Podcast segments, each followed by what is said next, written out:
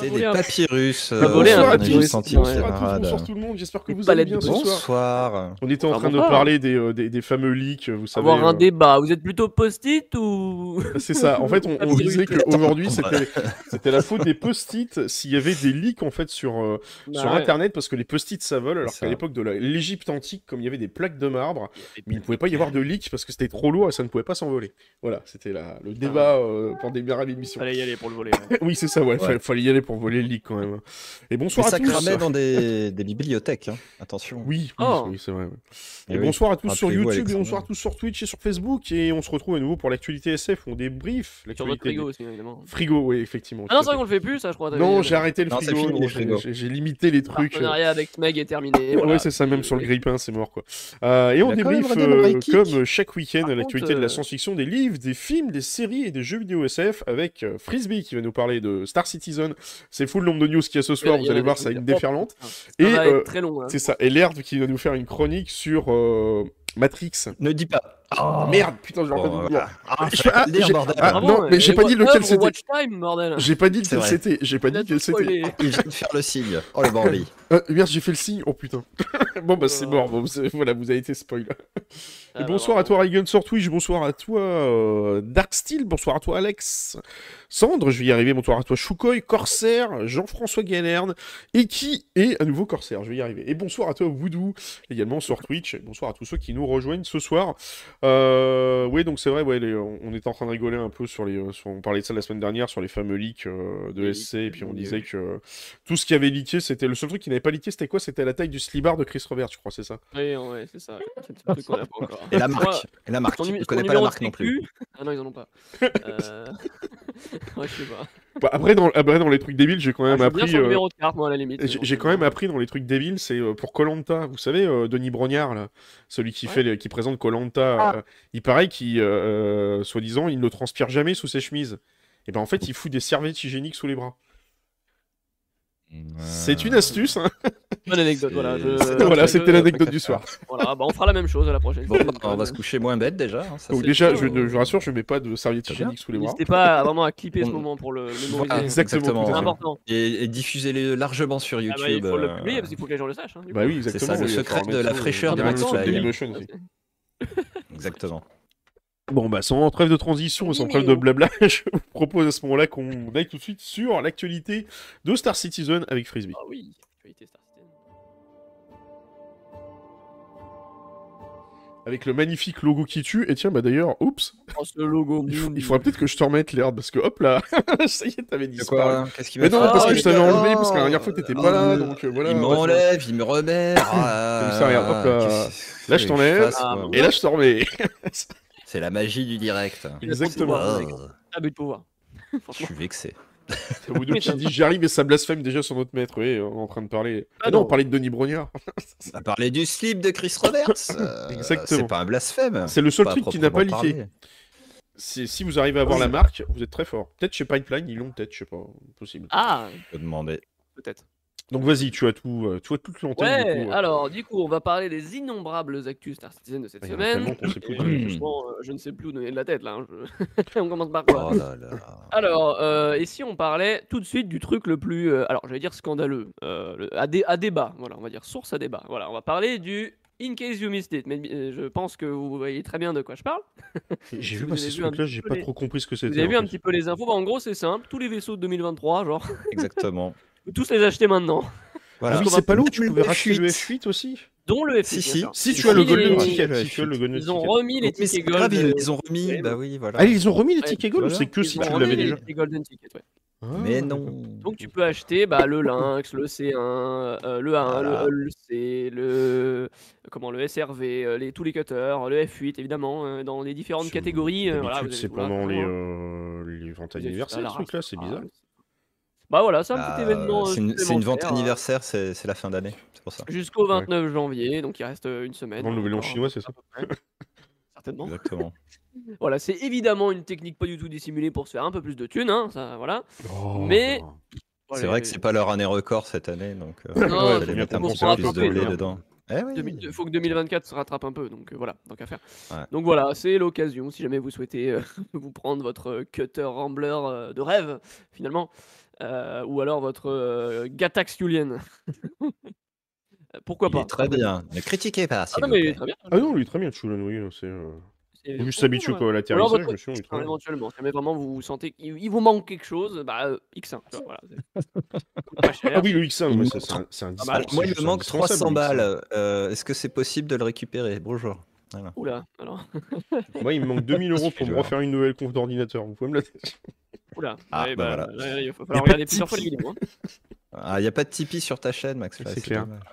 Ouvre un OnlyFans, hein, tu vas gagner ton temps. Hein. Oui, c'est vrai, effectivement, ouais, ça pourrait être. euh, faire On va commencer tout de suite. T'envoies des, t'envoies des leaks de vaisseaux, euh, des photos. C'est euh, ça, oui. cheloues de- Non, de tu sais, ce que, tu tu sais ce que tu fais, tu te mets à poil avec le leak du vaisseau juste devant, tu vois, c'est genre en mode. Ouais. c'est genre, euh, can- Tu euh, que genre les, Rambler, hein, c'est genre- c'est les, les calendriers des, euh, des rugbyman, là, tu fais le même genre. Ouais. Oh là là là là là là. Dites-moi que j'entends pas ça depuis tout à l'heure.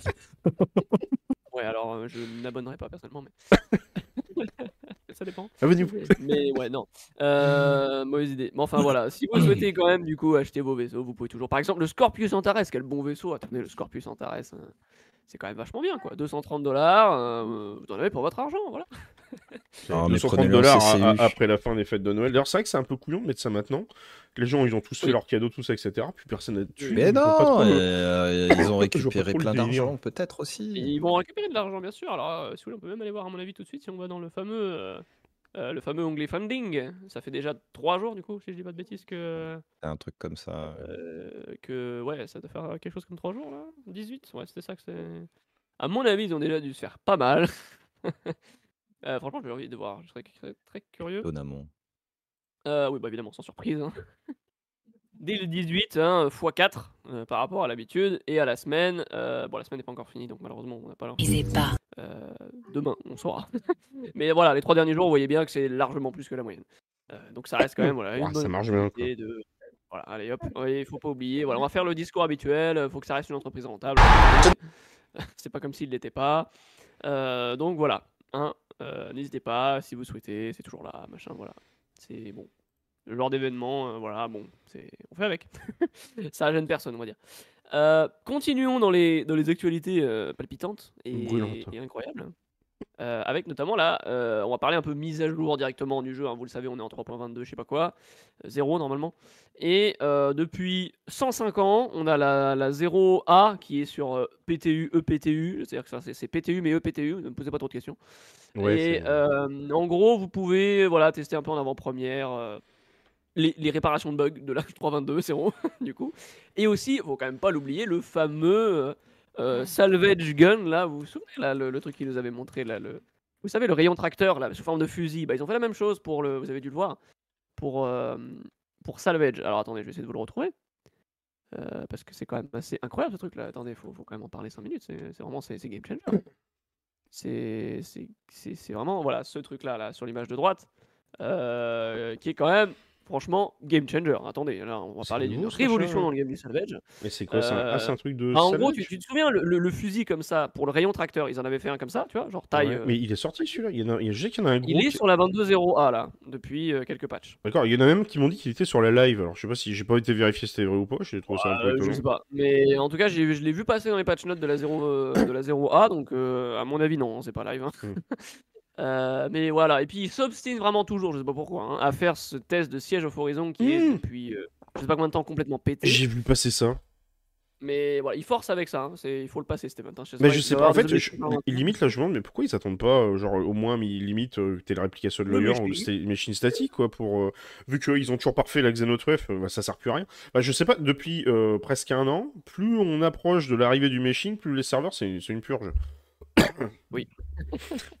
Je Bah, euh, oui. J'ai autant attendre, hein, au moins. euh, sera peut-être plus efficace, quoi. Mais ouais, bah, en tout cas, ils s'obstinent avec. hein, Ils veulent vraiment le, le passer. Je sais pas pourquoi, mais bon, allez, C'est bon. euh, admettons, pourquoi pas. En même temps, si- s'ils peuvent le peaufiner pendant ce temps-là, je- j'aurais dire pourquoi pas. hein, si ça marche mieux derrière avec le meshing, euh, tant mieux. Oui. Euh, et puis, il y a aussi, évidemment, vous le savez, euh, les, les fameuses couches de l'application. T'en parlais il y a 3 secondes. Ouais. euh, qui devraient arriver dans les prochaines semaines en PTU également. euh, qui devraient être intégrées euh, sur, les, sur les PTU. Euh, Puisque ce n'est pas encore le cas. Euh, donc, euh, et, bah, on a quand même eu, vous vous souvenez, hein, pendant les vacances de Noël, alors euh, maintenant il me semble que c'est terminé, hein, le, le tech preview avec le replication layer pendant deux semaines. Il y a eu Ouais. un petit post de feedback qui a été créé. alors, c'est pas celui-là, mais c'en est un autre. Un petit post de feedback qui a été créé pour inviter les gens à poster leur feedback dessus. Euh, je sais pas, vous avez, vous avez fait un tour vous là-dessus sur ces sur ces applications Moi, j'ai- j'ai j'ai largement retourné Non. avant, mais Non, en fait, j'ai j'ai pas fait de tour parce qu'en gros, j'ai pas vu. Enfin, je sais qu'il y a un intérêt pour tester tout ça, etc. Mais j'aurais presque préféré, tu sais, qu'ils te le mettent avec Pyro. Comme ça, je- ça aurait donné au moins un intérêt aux joueurs. Enfin, là, tu, retournes sur. pensais, ouais. Tu retournes sur une version qui est identique à la live, donc tu vois pas de diff. Ah, Donc, pas euh, d'avancée. Bah voilà, c'est ça, ça te donne pas envie de tester un truc que tu sais que c'est en feedback, quoi. Donc, je sais pas. Surtout qu'en plus, il y a vraiment rien de changement visuel. Limite, c'est pire. Donc, franchement. Bah oui, ils auraient peut-être dû. Je sais pas pourquoi ils ont pas remis ça avec un, un, un Ouais, pyro, éventuellement peut-être avec une ou deux lunes. Ils auraient fait des missions, ça aurait été sympa, quoi. Ça aurait été pas mal, effectivement, mais bon, Mm, dommage. Mais... mais ouais, bon, voilà, ad- admettons. Mais bon, voilà, donc je sais pas. Moi, personnellement, j'y suis allé deux fois euh, vraiment sur la- l'application layer, mais on l'avait bien poncé avant. Et tu Euh, vous ont- aussi. Ils ont fait une faute de frappe sur ce, sur ce truc-là. New Game Do. Voilà, si Ah non, Game Do, c'est peut-être John Doe. C'est- peut-être un jeu de mots. Ah, t'es sûr, parce que juste au-dessus. Ouais, c'est Enfin, ça. bref, ça, ça. euh, Allez, Oh là là. On, On on- dira on rien. pardonne notre cher euh, Bayer Fred, c'est pas grave. Euh, mais mais Ouais, ouais, je c'est vrai qu'ils auraient pu effectivement ajouter un petit pyro ou une petite valeur ajoutée euh, parce que du coup, c'est vrai que ça donne pas trop envie. Non. Euh, et puis surtout, c'est vraiment le truc invisible. Quoi. Encore une fois, les gens ils savent pas trop ce que c'est et Bah, puis on voit pas, on voit pas concrètement les changements. Donc, euh, à part le fait que ah, c'est écrit server machine enabled sur le... Ah oui, il, il il y a pas un... qui est complètement faux d'ailleurs. hein, c'est juste une erreur de- de- d'écriture de, leur part. hein. Ils auraient, Ouais, mais ils il auraient dû écrire plusieurs applications. J'ai cru comprendre qu'il y avait un responsable qui avait engueulé un dev à cause de cette connerie, comme quoi il a dit oui, c'est euh, mais en c'est inadmissible fait. ou je sais plus quoi. Ça a c'est- été Bah, mal dit. Ça a été mal dit. Donc les gens ont cru, mais non. Il y a Ouais. rien de. De toute façon, il est marqué, euh, une- il est marqué disable, donc. Euh. En plus, ah, sur la live, c'est écrit disable, mais Oui. sur la replication layer, pour le coup, c'est écrit euh, vraiment. Ah oui, c'était activé. carrément écrit enable. Ok, d'accord. oui, Donc, les gens étaient en mode, Ouah, il y a le server meshing sur le Exactement. non. C'est juste très mal dit, mais, mais bon, c'est pas grave, c'est un détail. Euh, mais ouais, et euh, alors oui, du coup, forcément, oui, alors je, je- je- depuis tout à l'heure, j'ai ce truc spécial feedback là sur les master mods. Euh, alors le, le- le feedback euh, date d'il y a 105 ans, mais c'est pas ça qui nous intéresse. Nous, ce qui nous intéresse, c'est euh, euh, ce chatons. message-là. Euh, oui, oui, il y a les chatons si vous voulez, éventuellement. non, c'est ce message-là de, de Yogi CIG, euh, qui nous parle de la 3.23. Donc, vous, vous le savez, du coup, hein, la mise à jour qui suit la 3.22, c'est la 3.23. Félicitations, vous êtes vraiment très intelligent. Ça a leaké d'ailleurs. Je Ah oui, c'est liguer, regarde. je sais pas comment ils ont fait pour deviner, hein, les mecs, hein, ils sont trop forts. hein. Oui, je pense, oui, ils doivent être vraiment doués. Et euh, du coup, oui, la 3.23 va suivre la 3.22, c'est pas une surprise. Qu'est-ce qu'on aura de dos? On n'en sait que dalle. Euh, mais on a, voilà, cette info euh, qui, a été, qui date d'il y a quelques jours déjà, qui disait que, alors, les master mods, enfin, l'interface utilisateur des master mods est un peu en retard, euh, mais qui c'est prêt, entre guillemets, attention, en interne, et qu'on devrait avoir quelques, nouveaux, quelques petites nouveautés en 3.23 liées à ces fameux master mods. Euh, donc j'ai envie de dire, euh, tant mieux. hein. Ça, ça, ça correspond avec un peu ce qu'on voulait voir en, en 2024, hein, c'est-à-dire l'arrivée des features de Squadron 42, machin, Mhm. machin. Euh, donc euh, ah, admettons que ce soit cool. Après, peut-être qu'il d'un y seul- aura certainement... D'un seul coup, ce serait Oui. prêt pour tous les chips. Ça me paraît un peu étrange, alors que sur Non, Arena Commander, t'as juste trois pauvres ça- vaisseaux, quoi. Comme New Era 7, c'est une 3.23, donc ce sera juste quelques éléments. Genre vraiment, Ouais, limite. Hmm. limite vraiment, s'il n'y a pas juste que le... Le Gladius voilà. et puis le Hornet, et puis voilà, c'est je pas le Hornet, Et c'est un autre. Era 7, ça se trouve, ils vont juste changer la police d'écriture de... Mais c'est- Ça se trouve, c'est juste nul. Hein, c'est- Ils vont juste mais mettre voilà, le truc en background et puis c'est tout. Il y aura pas l'IHM, il y aura rien. Mais au moins, on sait qu'il y aura quelques trucs, euh, entre grosses guillemets, euh, là-dessus en 3.23. Quoi. Euh, mais du coup, c'est 3.23. Déjà, avant de parler de 3.23, on rappelle, hein, évidemment, le but, c'est de sortir ces foutues couches de l'application en 3.22, 0, euh, je sais pas quoi. Certainement 0A ou alors point .1, peu importe. Mais on devrait les avoir dans la branche 3.22. On va pas revenir sur le concept des couches de l'application. Mm. Je pense qu'on en a déjà parlé 85 fois. Exactement. Tout le monde a dû comprendre ce que c'était, maintenant c'est bon. Et au pire, bah, les émissions précédentes. Exactement. Ou, les, ou la vidéo de Frisbee, parce que t'as fait une vidéo. Ou la, ou la vidéo euh, d'explication euh, ultra, ultra euh, comment dire, simplifiée et pas, pas très. Ouais, allez, il y a des... disons que je me suis fait taper sur, euh, sur la gueule par des informaticiens. quoi. Ah bon Carrément Littéralement, ouais, oui, il y avait vraiment des mecs en commentaire qui ont dit Ouais, c'est très simplifié et très Oui, mal dit, mais allez. Je suis informaticien, j'ai vu ta vidéo, tu le dis très clairement que t'es pas informaticien et que t'as voulu expliquer sur ta but, manière. hein, je voulais rendre c'est le tout à fait louable. Je veux dire, c'est. euh. Bon, moi après j'ai fait une autre vidéo à côté pour expliquer que on avait le droit de s'en foutre aussi parce que justement t'as Ouais. aussi des joueurs euh, qui, euh, qui forcément bah ils comprennent rien Bah, que c'est pas parce qu'ils vont comprendre quelque chose qu'ils vont mieux jouer en fait. C'est bon, Oui, ça mais- reste ça reste technique, c'est un peu l'exemple que je donnais, c'est technique, les gens ça. ils préfèrent les, bisous. Hein, Exactement, mais c'est je veux dire, c'est comme aujourd'hui, tu vois, t'as le PES in-game, aujourd'hui tout le monde s'en fout comment marche le PES. Mais Oui, ça empêche, euh, c'est ça, mais moi ça empêche que, comme, comme je l'ai expliqué dans ma vidéo, j'avais dit, s'il y a des gens qui veulent effectivement expliquer ou aller voir le truc, soit vous avez le Oui, président de 400 pages, soit vous allez voir des chaînes qui s'amusent à faire des, des résumés dessus, parce que le président de 400 pages, euh, tu te tires un peu Oui, une balle, chaud. quoi. ouais. Et bah, j'ai regardé un peu, que du coup. je- Mais t'engueuler pour ça, ça j'ai envie de leur dire. Bah, à ce, moment-là, c'est ce que tu leur dis à ces informaticiens. Tu leur dis, bah, c'est pas compliqué, vous savez expliquer. fais vidéo, une, bah, fais une chaîne YouTube, vas-y. Écris-moi un petit commentaire. Vas-y, ça fais-moi la vidéo, puis après on en reparle. en deux paragraphes. Je te jure, ouais, ça non, c'est vrai que si tu fais un vote entre les joueurs BMM ou serveur meshing, je pense que les gens vont voter le, bien sûr. Hein. Pas abuser.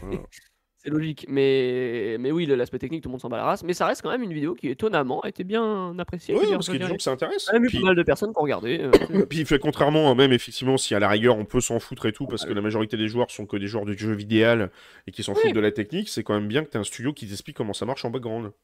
Ah, oui, Pourquoi déjà, le- la démarche est bien, on va dire. C'est pas mal, oui. La, la démarche de CLG est bien. Euh, mais oui. Mais ouais, donc ces fameuses couches d'application, du coup, devraient arriver en 3.22x, pour simplifier, et en 3.23, du coup, on ne sait pas, évidemment. Euh, et on en saura plus le 7 février, donc c'est euh, The Date, qui est euh, maintenant dans la tête de plein de gens. Le 7 février, le mercredi 7 février, qui sera donc le premier roadmap update et roundup de l'année. Et donc, on aura bah, du coup plus d'infos déjà sur cette 3.23. Ouais, ils vont mettre le éventuellement sur la de la 322. 323 le 7 février, quoi, du coup.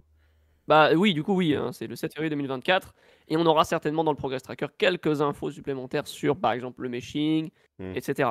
Qu'est-ce qu'on aura en 3.23 Est-ce qu'on aura, euh, le soi-disant, comme le leak l'avait annoncé à l'époque, le plus de features possibles de Squadron 42, c'est-à-dire les, les- les interfaces du UI, les, interfaces utilisateurs, les, les nouvelles EVA, les nouvelles euh, machins, etc. Est-ce qu'on aura tout ça en 3.23 Je sais pas. Euh, Est-ce qu'on aura euh, de nouveaux vaisseaux incroyables, genre par exemple le, le, le Fury taille premium, là, vous vous souvenez? Là Ah oui, le Fury XXL. Le Voilà, ou alors Heavy des Fighter, ouais. Ouais, le Alors, Heavy ouais, Fighter. voilà. ou, ou alors des jeux, ou alors euh, je sais pas quoi, on verra du coup le 7 février. Et est-ce qu'on aura côté technique le static meshing? Puisque techniquement, si vous, aimez, si vous avez vu ma vidéo, Mm. il- une fois les couches de l'application là, il manque pas grand chose pour le, static, pour le static meshing, genre vraiment rien. Euh, ou alors est-ce que ce sera sur une PTU, euh, enfin sur une tech preview? Euh, Enfin voilà, on aura plus d'infos de toute façon le 7 février par rapport à ça. Pour le moment, on reste sur cette euh, un peu période d'attente, c'est pour ça qu'il n'y a pas grand chose en termes de news. On est toujours sur cette période d'attente là jusqu'à début février où il se passe pas grand chose. Mais bon, voilà, c'est ça bosse de leur côté en tout cas, ça c'est sûr. Mais du coup, oui, on devrait avoir certainement semaine prochaine déjà le retour de tout ce qui est euh, ISC, IS Live peut-être. J'ai baffé le bot qui n'est toujours pas mis dans ta chaîne. Je sais, je- je sais même pas si- s'ils ont précisé euh, encore ça. Mais on devrait avoir certainement, oui, semaine prochaine, le retour des trucs un peu plus intéressants peut-être. Avec Bah, pourquoi pas aussi plus d'infos côté, euh, euh, côté Evocati, PTU Evocati, etc. Sur la 323 peut-être, ou sur n'importe quel tech preview, je sais pas quoi. Mais c'est vrai que du coup, Euh, j'étais même étonné d'ailleurs qu'il n'y ait avec rien cette semaine. Quoi. Non, c'est vrai que moi aussi, moi, je m'attendais vraiment à ce que déjà la troisième semaine de janvier, enfin le- la, la deuxième semaine de janvier, pardon, la semaine du 8, je m'attendais déjà à ce qu'on ait déjà plus de trucs et tout. Je me suis dit, bah ça y est, ils sont tous revenus de vacances, Oui, c'est ouais. bon. Bon, après, tu sais, il peut y Euh, avoir une petite semaine de décalage, donc je m'attendais plus moi à, cette La semaine-là. semaine Quoi. prochaine, la semaine du 22, voilà, je pense qu'on aura, euh, on aura, On j'imagine bien. plus de choses. Le retour des ISC peut-être. et Ou ça, sinon, ils sont tous partis jouer à Palworld, et on est dans la merde. Vous savez, le, le, RZ de Pokémon là, qui fait un carton en ce Ouais. moment Ouais, je pense qu'ils sont. T'imagines les mecs chez CIG Les gars, vous bossez sur le jeu quoi Pardon Oh putain, merde, faut reprendre le boulot Ils sont en train de finir Squadron 42. C'est ça. Non, surtout qu'en plus, faut pas oublier qu'ils nous avaient dit à l'époque, euh, oui, euh, la plupart des équipes de Squadron 42 ont été redirigées sur euh, Star Citizen. enfin, Ça fait Verse. déjà euh, depuis euh, Ça déjà quoi. plusieurs mois. euh, ouais, voilà, c'est minimum CitizenCon. Donc, euh, c'est. Oui, c'est. Voilà, donc ça fait bizarre de rien avoir. Alors, est-ce qu'ils prévoient quelque chose? Vraiment, le Sûr. 7 février, euh, euh, c'est vraiment assez inédit. hein, parce que pour moi, excusez-moi, mais les années précédentes, ça attendait pas aussi loin. Genre, Non, vraiment, des fois, janvier, tu avais déjà un roadmap update. Clairement. Euh, alors, euh, l'année dernière était particulière, parce qu'on s'en souvient, c'était l'année de la 3.18. Donc, euh, la mage est arrivée Ouais, c'est comme le Covid, c'est une année spéciale. Voilà. Et après, on va pas, on va pas résumer 2023, mais ça reste quand même une année spéciale, puisqu'on a eu, on le rappelle, 5 patchs sur l'année quand même. hein. Ouais. La 3.18, 19, 20, 21, 22. Si on compte évidemment pas les patchs intermédiaires de point 1, point 2, etc. 5 patchs en une année, c'était pas arrivé depuis, si je dis pas de bêtises, du coup 2018, avec la Ça 3.1, 2, 3, 3.5 et 4. Hmm. Voilà, c'était ça. Euh, depuis 2018, hein, donc ça fait littéralement 4 ans. Euh, même plus que ça, 5 ans, du coup, euh, qu'on n'avait pas eu une année comme ça. Et franchement, quand on a vu la 3.18 arriver en mars, c'est-à-dire tardivement sa race, alors que Mm. ça devait arriver en décembre, euh, fallait pas s'attendre à ce qu'il y ait 5 patchs sur l'année. moi, je me suis dit, putain, ils sont hyper décalés. Euh, mais voilà, on va pas faire non plus le débrief de l'année 2023. On verra ce qu'il en est février. Alors peut-être que semaine prochaine, on aura plus d'infos. Mm. Euh, mais voilà, on verra ce qu'il en est le, le 7 février. Euh, J'imagine que ce sera déjà une date, euh, une bonne date importante du coup pour les, pour les news intéressantes. Peut-être. Effectivement, comme tu dis, et Kikart, c'est vrai qu'il y a eu le, il y a eu le rallye de j'ai- j'ai- Pour une fois, je l'ai même pas suivi le rallye de rallye démarre. ouais, Il était ce week-end. euh, je sais pas du tout ce que ça a donné d'ailleurs. Je sais pas qui c'est qui a gagné. Enfin, si vous avez les, les infos de savoir qui a gagné dans le rallye de c'est fini, pour rappel, oui, c'est fini. mais Pour rappel, c'est une course sur la lune de démarre qui fait je sais plus combien de centaines de kilomètres avec euh, plein de pays en participant, avec différentes catégories, moto volante, euh, Ursa et ainsi de suite. Donc c'est comme un, comme un Paris-Dakar en fait, mais sauf que c'est dans Star Citizen. Et c'est animé par euh, Atmo eSport qui fait ça, un gros event et tout. Ils font ça une fois par an au dé- début janvier. J'espère pour eux qu'ils n'ont Ouais, pas eu trop de problèmes et que ça n'a ouais. pas été trop, trop la merde au niveau des serveurs parce que c'est vrai qu'en ce moment, euh, je trouve qu'on n'est pas gâté hein, côté, côté serveur. Je sais pas si toi tu y retournes Ouais, récemment, c'est compliqué. c'est ouais, un moment que je suis pas allé, mais ouais, c'est compliqué. Euh, effectivement. Ah ouais, carrément. Il y a Et- Zykaldor qui nous dit sur, euh, sur Twitch euh, que des 30K, le rallye en camion a été abandonné. Ah ouais, carrément. Ah oui, ouais, donc ils ont dû quand même bien galérer, je pense. Ils ont dû quand même bien galérer si effectivement ils ont dû abandonner le- la, la version camion, c'est-à-dire ouais, la version avec les, les, les Ursa et les gros véhicules. C'est ceux qui en général sont les plus lents. Moi, la question que je me pose, c'est est-ce que vous savez s'ils ont fait avec les, les rocks Parce que vu que les rocks maintenant, ça, genre, ça monte pas si tu prends pas d'élan. Enfin, ça, Ouais. c'est c'est un enfer. T'imagines, tu fais le rallye de démarre avec ça, euh, t'y es encore aujourd'hui, quoi. Vas-y, pousse Ouais, mon avis, ouais, Sors pour pousser Ça va être un peu la merde, quoi. Attisé avec deux équipes de corpo un peu calaires et pas mal de frustration pour nous en catégorie truck. Ouais, bah tu m'étonnes, surtout, si t'as- surtout si t'as été abandonné, quoi. Hmm. Mais Ouais, bon. c'est vrai que ça reste compliqué ce genre d'event. De toute façon, encore une fois, tant qu'on n'aura pas le meshing et tout ça, Bah, c'est ça, en fait. C'est pour ça que je leur, euh, tire, quoi. je leur tire toujours mon chapeau d'arriver à organiser, parce que c'est vraiment la communauté qui organise ça. T'as quand même les devs derrière aussi qui donnent parfois un coup de main, ou, ou une année, ils avaient viré des cailloux et tout, histoire que ce soit plus facile. Ils avaient viré des cailloux et changé je me souviens, les, les suspensions des, Oui, des, des rocs. Juste avant, et match, passé juste le, juste avant le rallye de démarre, justement, pour pouvoir tester, parce que c'est super pratique. Hotfix. Ouais. Ils avaient fait un hotfix pour eux, quoi, ce qui est quand même assez cool, d'ailleurs. Puis euh, maintenant, on a depuis, bon, euh, ça fait un moment maintenant, Oui, depuis la un 3 moment. je sais pas quoi, on a le Gravelev, etc. Ouais, qui aussi, sont ouais. maintenant vachement plus fonctionnels. Avant la Dragonfly, je m'en souviens, Max, je t'en souviens aussi, Oui, 3.10, 3.9, oui, c'était- prenais littéralement des, des, des sols. hein. C'est ça. Maintenant, ça va un peu mieux. vraiment, ouais. voilà. Et maintenant, avec le Gravelev et tout, c'est quand même vachement propre. hein. Ouais, c'est plus, c'est plus un moment, mais oui. C'est c'est franchement pas mal du coup. Ouais. Enfin voilà. Ouais, c'est. Ah oui, donc, event. ouais, donc comme dit Kikert, effectivement, on disait qu'on a passé 2h30 à attendre que les autres serveurs se mettent en place, 30k et autres trolls, je crois savoir les trolls ce que ça devait être, pour Oui, partir à 21h30 au lieu de 19h, parce qu'ils sont, ils sont souvent emmerdés euh, par des, euh, 30K vers 22h, effectivement. C'est par des communautés euh, hardcore PVP parfois sur ce type d'event. PVP, Mais vas-y, du coup, je t'ai coupé, euh. griffing, mais. Oui, il ouais. y a un peu de tout. ouais. Bah, après, le problème, malheureusement, c'est que ça reste un. Ils ont pas des serveurs Ouais, c'est privés. hein, un donc, euh, PVP, ouais, voilà, ils ont pas été rappelés, malheureusement. Ça, Donc, ça, je trouve c'est un peu dommage parce que je pense qu'ils pourraient, hein, à mon avis, si AJ avoir le. le- Bah, je sais pas, mais je me suis toujours posé la question de savoir Bon, si, si ça attirerait pas les foudres encore plus, de dire oui, c'est du favoritisme. C'est toujours qu'est-ce qui reproché un peu, tu Ah, sais, oui. par les- C'est du favoritisme en même temps. Oui, c'est vrai que c'est du favoritisme. Enfin, excuse-moi, mais euh, Ouais. si tu passes par là, euh, pourquoi est-ce qu'il y a des créateurs de contenu qui reçoivent des vaisseaux euh, gratos, C'est pas faux, tout à fait. C'est pas mon cas d'ailleurs. Non, c'est pas notre cas à nous, mais voilà. Mais non, mais oui, c'est vrai, tu as raison, effectivement. des, des vaisseaux gratos de CLG pour les giveaways. Donc Oui, c'est vrai, non, ouais, t'as raison, des serveurs privés à Atmo eSport Non, c'est vrai, effectivement, que- sponsorisés par je sais pas combien de C'est vrai que ce serait pas bête. euh, bah, la visu, hein. ça serait même, ça serait même de- du coup à se poser des questions sur le très long terme, le jour où ils vont faire de l'e-sport, tout ça, etc. Je pense qu'à mon avis, CIG se chaînera pas pour en faire, quoi.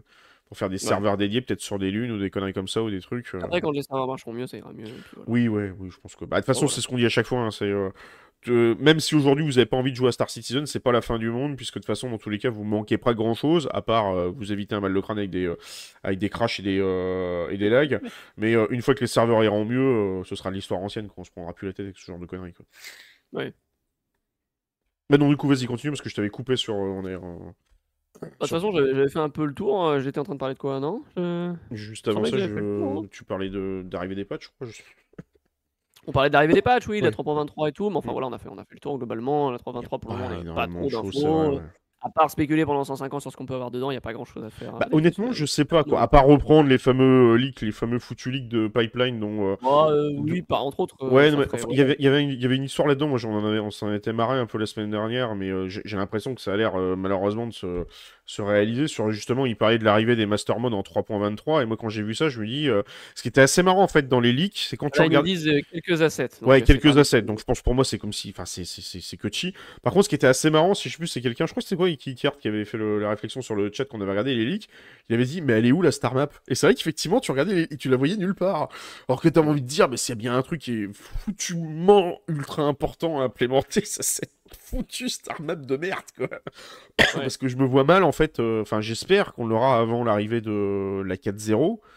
Et je sais pas du tout ce que ça, ce que ça pourrait donner. Est-ce que potentiellement ça pourrait arriver ou pas Je pense que ça, enfin, ça, ça serait clairement game changer parce que c'est souvent la majorité du temps le truc qui est le plus reproché au jeu. Parce que quand t'es un joueur, que t'as plein de bugs et tout dans tous les sens, ouais. ouais, le, le truc le plus pété, c'est Elle, elle est vraiment fonctionnelle si tu connais les bugs et que tu sais la manier. Voilà, C'est ça. euh, quand tu quand tu joues depuis des mois et que tu commences à savoir littéralement ouais, comment fonctionne tout, euh, c'est Mais quand tu viens d'arriver sur le jeu, c'est juste un enfer. Faut déjà que tu t'habitues au jeu, faut que tu t'habitues aux bugs, machin, que tu comprennes comment ça marche. Et en plus, faut t'habituer à la star map qui fait chier son c'est ça. Pour enlever ce truc-là, ça serait déjà très bien.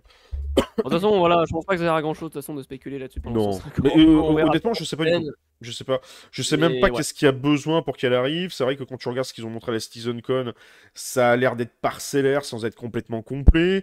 Tu sais qu'ils veulent faire un truc qui, euh, qui, euh, tu sais, qui, fait un espèce de dézoom du vaisseau jusqu'à l'espace. ce qu'ils nous ont montré, Donc parce qu'il y avait chaud, aussi un lien avec toute la partie ingénierie, tu sais, par ça, rapport oui, bah, plus, ouais. au zoom dans le vaisseau, truc qu'on n'a pas encore. Donc la Star Map, pour moi, on la verra pas avant un moment.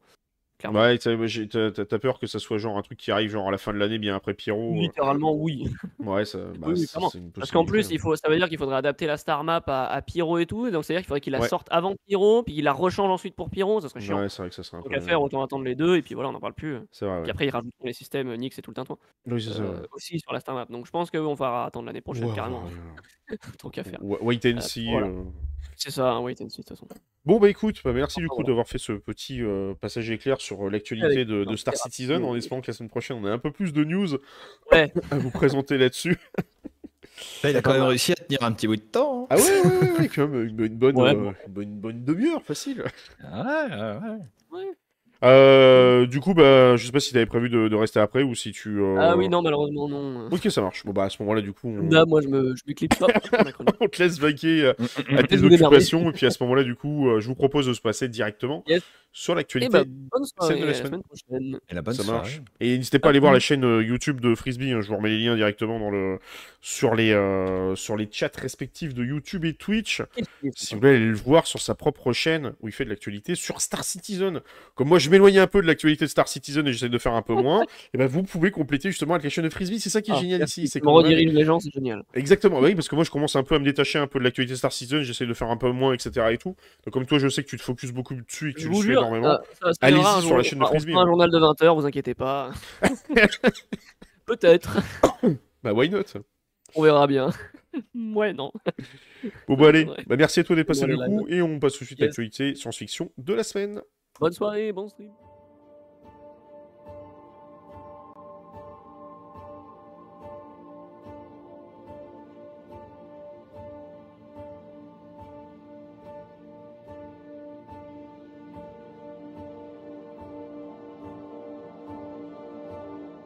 Et hop, on se retrouve pour l'actualité science-fiction de la semaine. Donc on va passer différents jeux. Évidemment, le premier jeu que je voulais vous présenter, qui est pas des moindres, je sais pas si tu avais eu l'occasion de le faire ou pas à l'ERD, c'est Frostpunk qui revient, mais cette fois-ci en version 2. Donc on va en parler vite fait, je vais vous présenter exactement ce qui est Frostpunk du fameux studio euh, 11 Bit Studio, euh, et qui avait quand même pas mal défié la chronique il y a déjà, euh, il y a déjà quelques temps. Donc si on reprend un peu, c'est un jeu de gestion et de survie dans un monde post-apocalyptique glacé, évidemment. Ça tombe très bien, on se les gêne en ce moment, il fait froid. Donc c'est. Oh non, non, ne fais pas partie de ces gens-là, Max Fly. C'est l'hiver, c'est normal. Il faut Mais arrêter. non, il fait froid, on se les caille. Il Mon chat, il a 10 dit, il veut pas sortir. Arrêtez de chouiner. Moi, j'ai eu, quand même, fini. j'ai eu quand même moins 10 dans la semaine. hein. Ça, ça piquait un peu. Non, mais. Ça a fait du bien, quoi, Un c'est- peu de, de neige dans le coin. Non, mais il faut. Attends. Moi, j'ai pas eu euh, beaucoup de neige, j'ai plutôt eu du givre en fait. Euh, donc en gros, 40 Frostpunk, euh, de Frostpunk 2, c'est la suite de Frostpunk, premier du nom, qui est sorti en 2018. Donc ça se déroule en fait 30 ans euh, après le premier jeu, dans une ville proche de New London.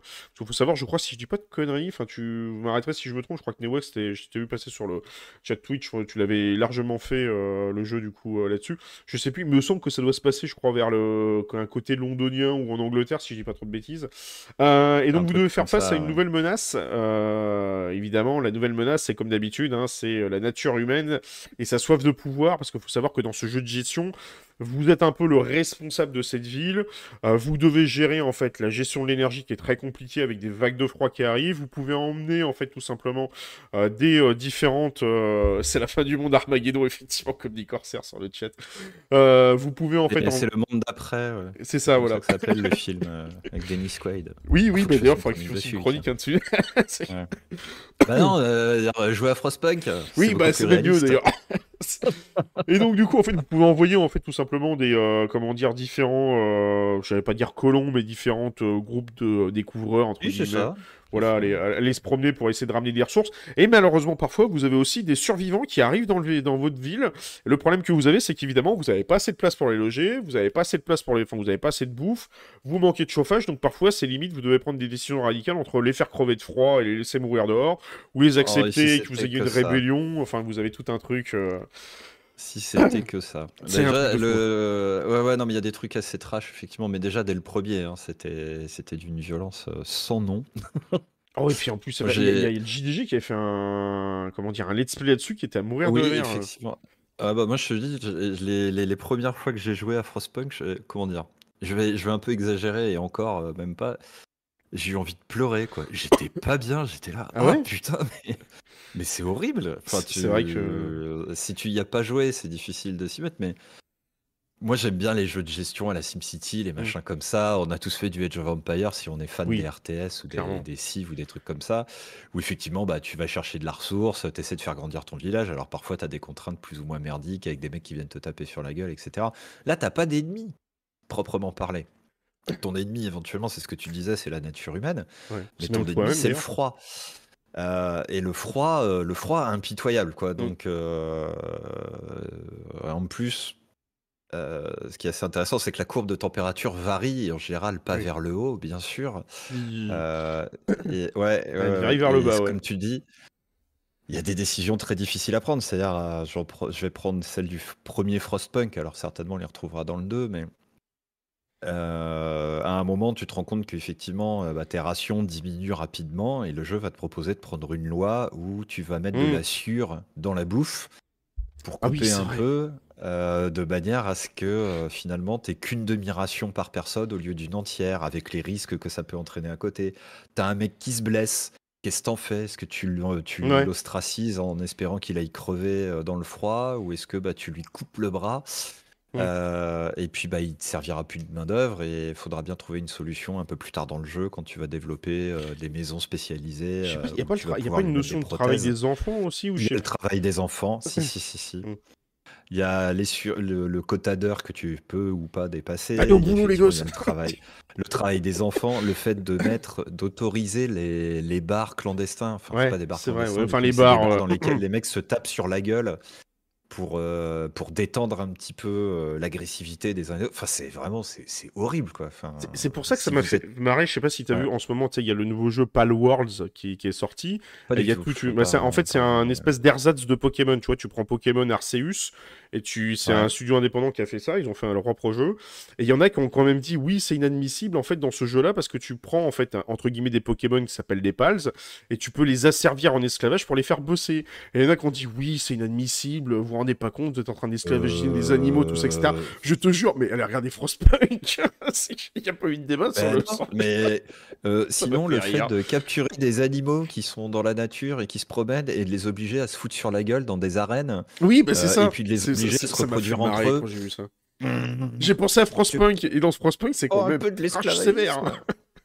c'est quand Ah même non, sacrément c'est- beaucoup plus vénère. Non, mais c'est vraiment. euh, Comme dit t'es- c'est le rêve de Macron, ce définitions.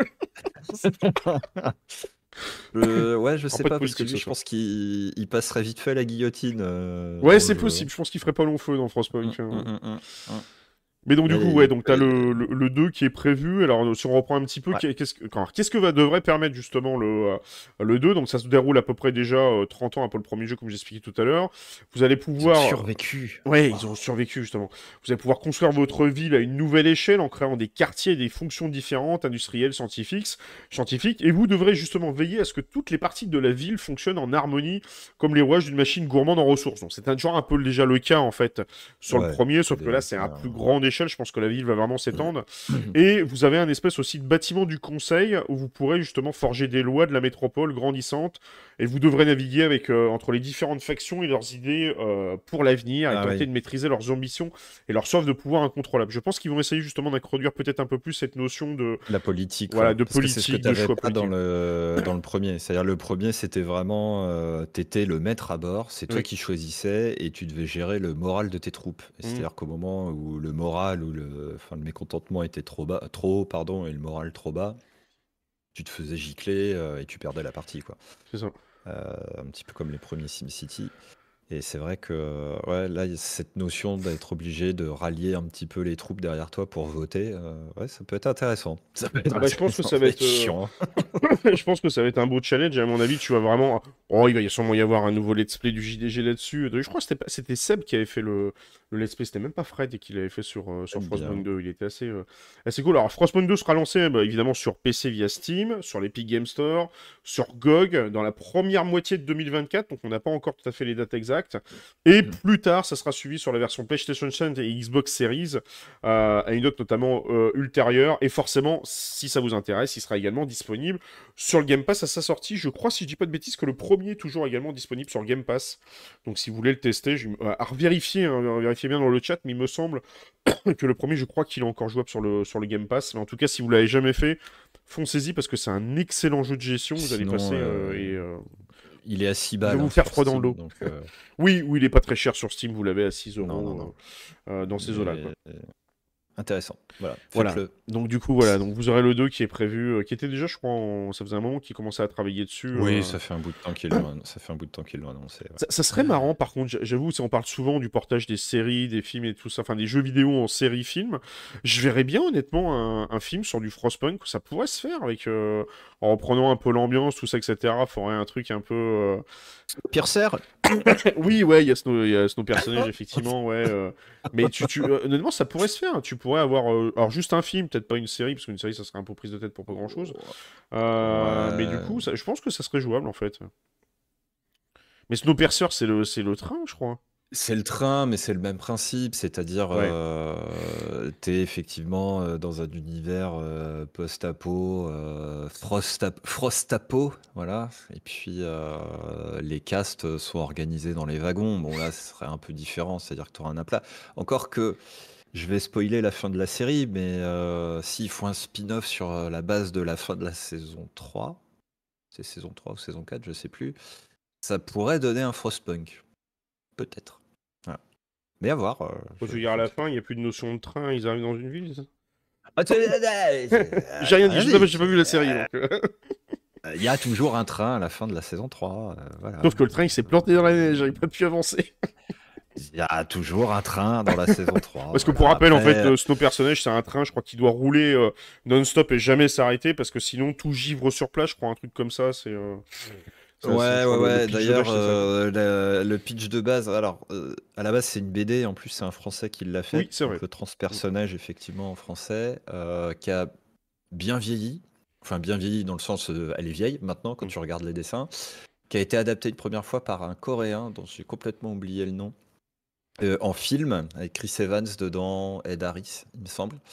Euh, sur base effectivement de ce train, le transpersonnage, donc le Snowpiercer, euh, qui est réparti en cast, etc., qui fait un kilomètre ou plus de long, je crois, un truc assez énorme, et qui avance grâce à l'Eternal Engine, donc le moteur éternel. Et puis bah, on va découvrir des choses, évidemment, grâce à ça.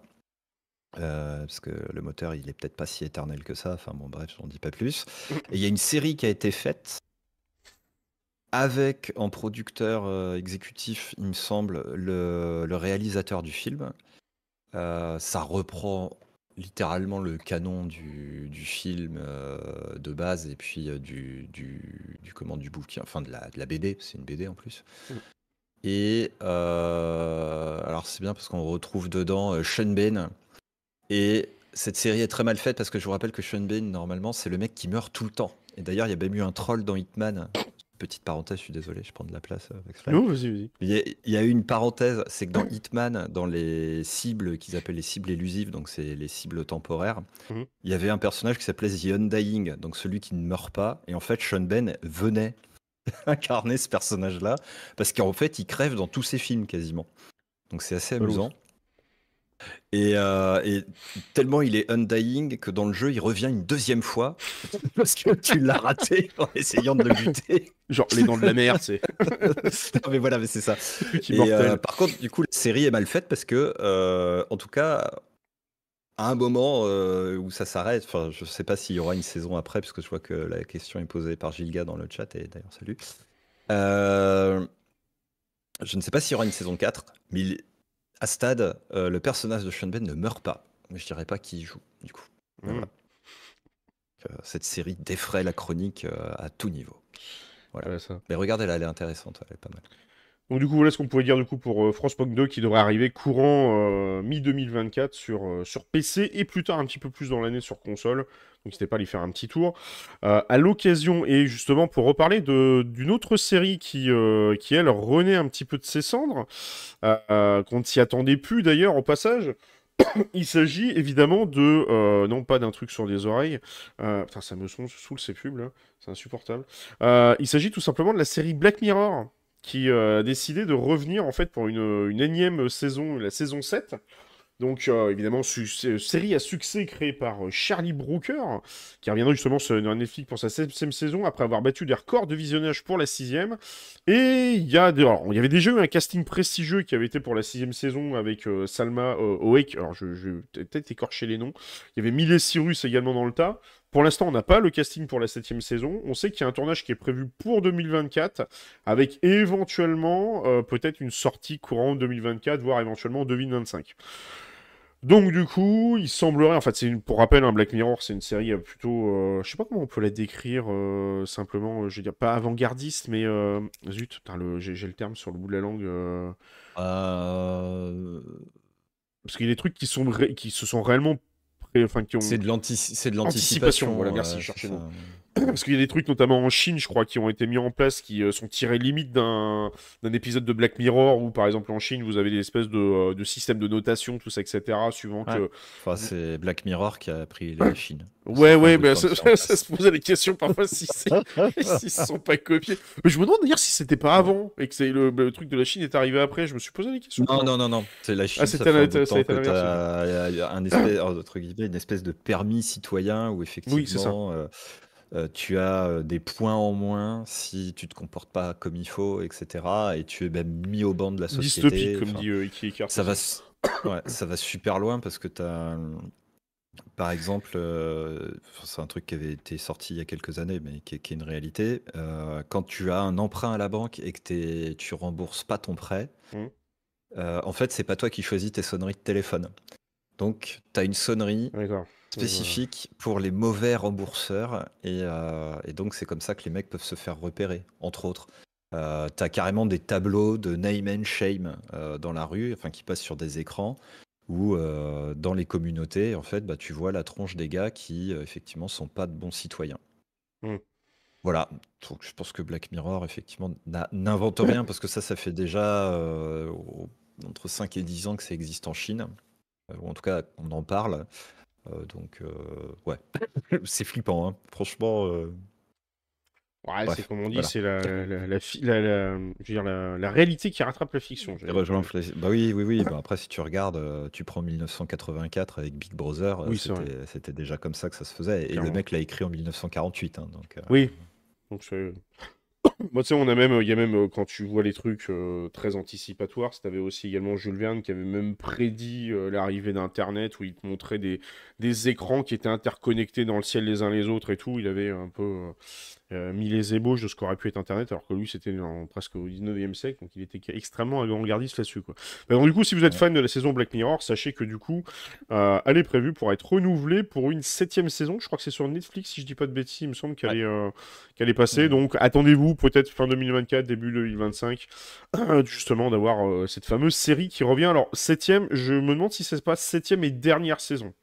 Je sais pas si je m'avance trop là-dessus, mais j'ai l'impression que on est parti pour une peut-être une saison finale euh, là-dessus euh, euh, sur cette sur cette série quand même cultissime que je vous invite grandement à voir et qui a notamment remporté pas mal de Emmy Awards. Je crois qu'il y en a remporté déjà au moins Ouais. facilement neuf. Elle a été quand même assez Pas assez vu- bien bien notée cette série.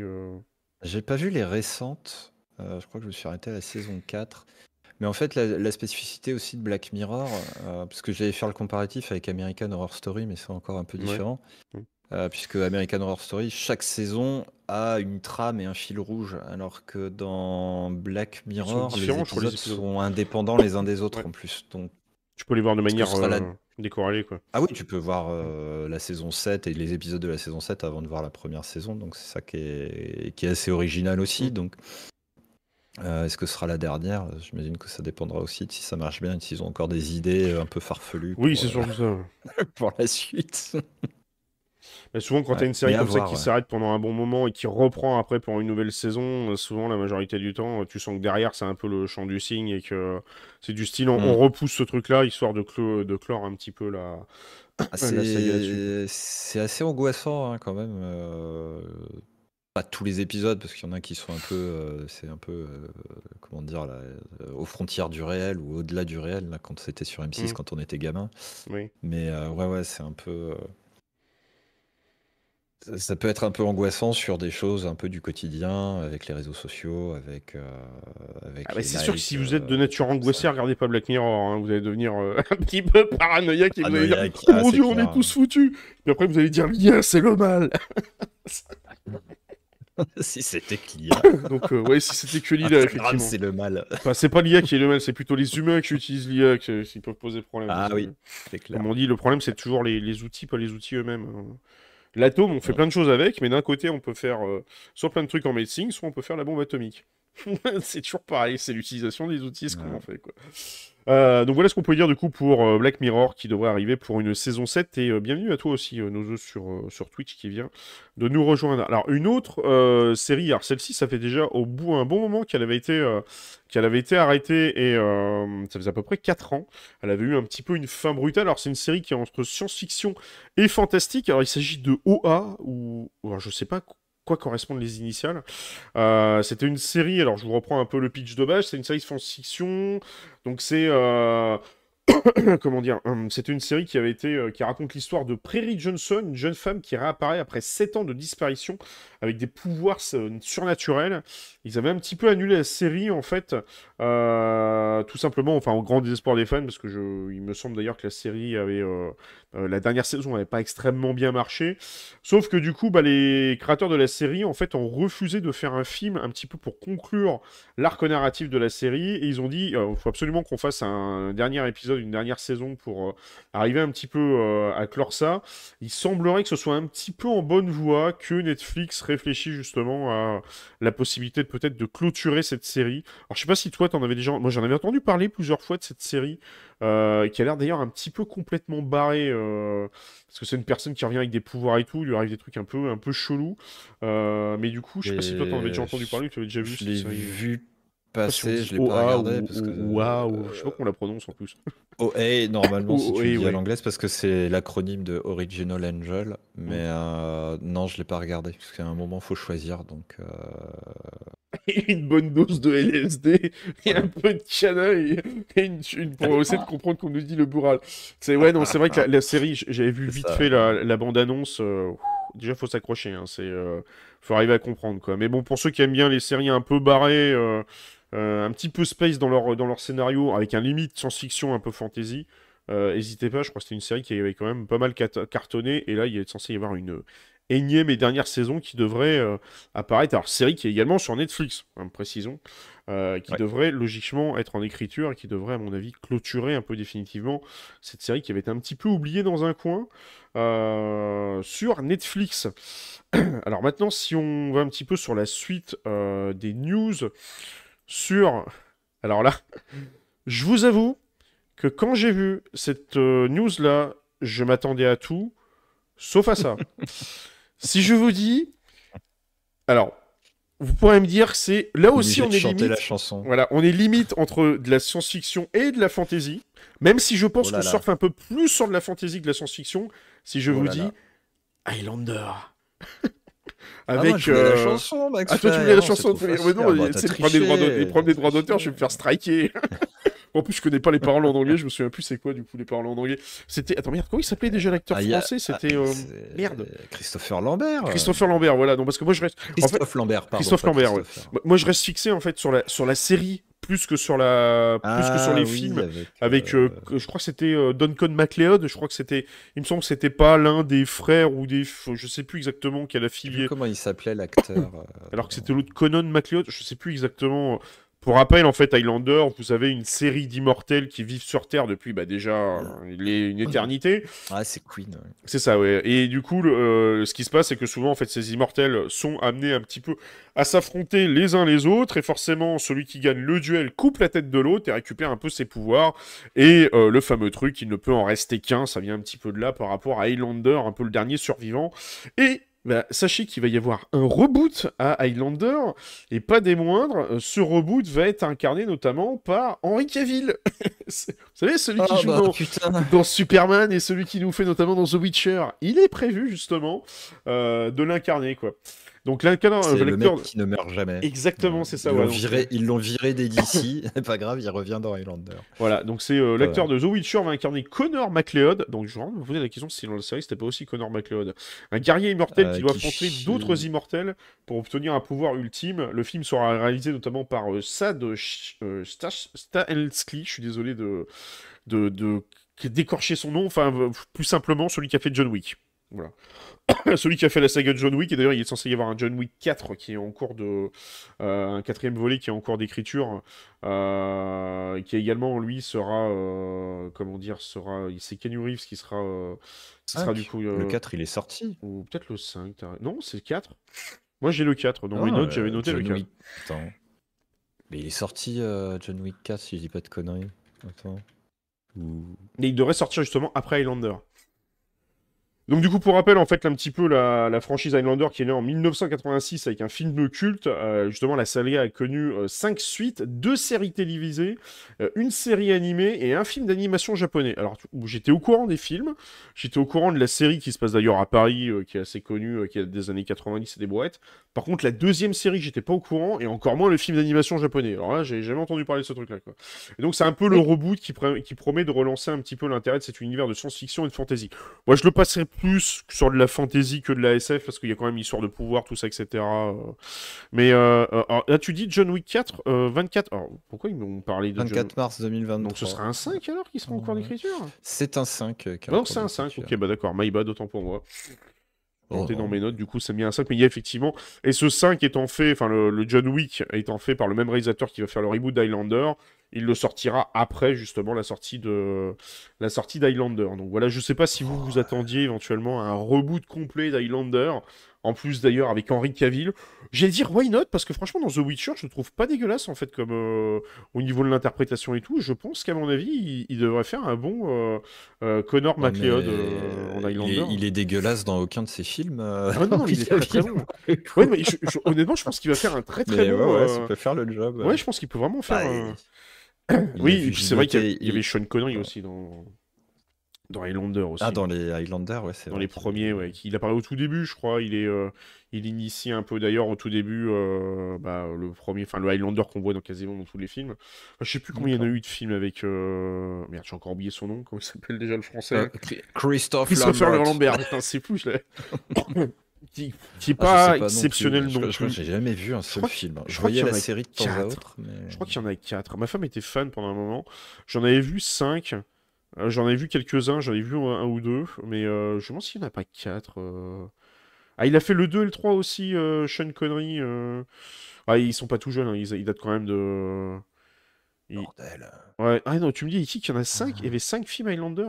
Ah, et au bout d'un moment, c'est long, c'est un peu barbant, tout ça, etc. Bah, c'est un peu toujours la même histoire. hein, C'est euh, du style, on se bagarre machin et tout, et puis on se coupe la tête, et puis euh, pouvoir machin chouette. Enfin, je sais plus, il y a, il y a tout un truc en background, je me souviens plus trop exactement euh, ce qu'il y a en background en fait sur, euh, sur l'histoire de sur l'histoire d'Highlander, mais je pense qu'un un seul bon film avec un reboot, ça doit être jouable donc pour pouvoir faire une histoire intéressante. Et le 4 est au Japon. Wow. Ouais, bah alors ça remonte à trop longtemps pour que je me Ouais, rappelle que c'était au Japon. je, suis- je suis en train de regarder la page Wikipédia. euh, bon, déjà, je vois les scores des films. C'était quand même. Ah Non, c'était pas gros ouf. des familles. C'était pas ouf. hein. C'était pas ouf les Et en avec fait, le Lambert. 2 est la suite du premier, et le 3 est la suite du premier aussi, qui, qui casse le côté canon de la 2. Ouais. Euh, oh là là, putain, quel enfer. Et il y a eu deux autres films qui sont sortis après euh, la série. C'était Endgame en 2000, avec euh, Duncan MacLeod et euh, Connor MacLeod. Oui, c'était Duncan que tu avais dans la série, effectivement, c'est ce que disait le, le Ouais. moral, que le 5 faisait un peu le lien aussi avec la série. C'est vrai que c'était pas le même personnage entre la série et Highlander les The films. Source. Oh. En, sach- en Ouais, sachant que la série, elle se, sur, elle passait essentiellement sur Paris, euh, je me rappelle très bien de la série et tout. C'était assez marrant où tu voyais les mecs se couper la tête avec, la, avec Notre-Dame ou avec la Tour Eiffel en arrière-plan. Moi, ça me faisait toujours kiffer. C'était l'une des rares séries américaines d'ailleurs qui se passait en fait dans des, euh, dans des appartements parisiens et dans les rues parisiennes. Évidemment, c'était toujours les rues magnifiques où il y avait toujours euh, très peu de monde. Où, Enfin, il se passait toujours des trucs un peu what the fuck. C'était assez rigolo. C'était la vision un peu, tu sais, fantasmée des Américains sur Paris qui est assez drôle. euh. Elle existe toujours. hein. Si tu as vu la série Emily in Paris, ça ça n'a pas changé. Oui, c'est vrai, effectivement. ouais, c'est vrai C'est que les toujours Américains. pareil. Je, je n'ai pas reconnu Paris. J'étais là, je fais Ah bon? C'est la ville à côté de chez moi, ça? Ah, pas du tout. Non, non, non, non. Et Ah tu bah me dis du coup, Voilà. qu'il y avait effectivement il y avait une, euh, un dessin animé et que dans le dessin animé, il y avait un personnage interprété par Sean Connery. C'était un espagnol, d'accord. Ok. Ouais, tu sais même pas qu'il y avait un dessin animé. Je. Je savais même pas qu'ils avaient osé faire un dessin animé là-dessus. Oh putain, mais ils en ont fait plein. Oh l'enfer. J'ai- ouvert la boîte de Pandore d'Highlander, mais c'est une, une saga qui a quand même vach- vachement bien marché dans les années 90. hein, les, euh, enfin, les, les- les Bah. séries, mar- les, films étaient des nanardesques, mais les- la, la série, elle, elle marchait, moi je m'en rappelle, comme quoi la série cartonnait vraiment à la télévision. Je sais plus, je crois que c'était sur M6 que ça a été diffusé, il me semble, si j'ai pas trop de bêtises. Euh, euh. Ouais, c'est bien possible. C'est bien possible. Mais ouais, Donc non, voilà. les films, ils sont tous plantés, quoi. Ouais, non, Putain, non, les films, a ouais, payer ouais, ouais. 5 films qui se sont tous plantés, littéralement. C'est c'est merveilleux. hein. L'industrie n'était pas encore industrielle. Oui, comme tu dis, le- le moral, effectivement. d'art. Le bourral, ouais, comme tu dis, effectivement. Le lore était pas mal, ouais. Il y avait une, il y avait une idée dans le lore qui était assez sympa. euh. Oui, oui, effectivement, comme tu dis, Reagan, ouais, on était tous euh, au primaire, au collège, tout ça, etc. Donc c'était le genre de série un peu comme euh, Code Quantum, ce genre truc que tu regardais comme ça le, le soir, entre ça et puis euh, des quelques. Enfin, j'allais dire Dragon Ball Z ou quoi que si, il y avait encore des Dragon Ball. Non, les 90, Quantum, c'était c'était très bien. C'était Pokémon. Code Quantum, c'était Oh. très bien, ouais. J'adorais la série. euh. C'est... Ah Par ouais. contre, la fin, j'ai moins aimé. La fin, un peu genre. c'est un peu limite religieux, je sais pas quoi. ça- Enfin, c'est un peu, un peu chelou Hein la fin de Code Quantum. Euh, Mais si, c'est la juste- fin de Code Quantum, tu pleures surtout. Oui, non, mais c'est pas ça. C'est genre, c'est Dieu qui lui dit bah, tu vas éternellement aider ton prochain, machin, etc. Moi, ça m'a barbé. C'est de faire un peu à l'américaine, Ah violon et tout. Ça m'a un peu saoulé. Euh, Désolé si je vous ai spoilé la série. Euh, mais d'ailleurs, je crois que. bon, on en avait parlé d'ailleurs en plus sur l'émission L'actualité SF. Sinon, je vais me faire tuer encore par Newex qui la semaine dernière me disait Mais tu te rappelles pas que t'as parlé de ça? Il y avait un Quantum Leap, un reboot Si, de la série parlé, Quantum. Po- euh. Quantum euh, Code Quantum qui a été fait. Je, je suis pas sûr que c'est vraiment beaucoup marché parce que j'en ai pas entendu parler des masses. hein, de cette, euh, cette série. Bon, bonsoir à toi, le Ulf, sur, euh, sur Twitch, quoi. c'est la série de 18h sur M6 pour euh, Highlander. Mais bon, je, vous laisserai écouter la musique, parce que je suis sûr que ça va vous remémorer des trucs, hein, pour ceux qui ont la ref, évidemment, parce qu'il y en a plein dans le chat qui vont se dire Putain, la vache, mais c'était pas de mon âge, c'est des boomers, là, ils parlent de trucs. Mais bon, Highlander, c'était un, grand classique euh, des années 90-2000. Donc voilà, donc vous allez avoir un film reboot qui, espérons, ne sera pas euh, aussi nanardesque que les films originaux. Euh, donc à voir ce que ça pourra donner. Mais bon, on va leur faire confiance pour essayer de faire un bon film. Et en règle générale, quand il y a Henri Cavill qui passe dans le tas, euh, souvent euh, il donne plutôt des beaux conseils et les films sont quand même plutôt bien reçus, ils sont plutôt pas dégueulasses.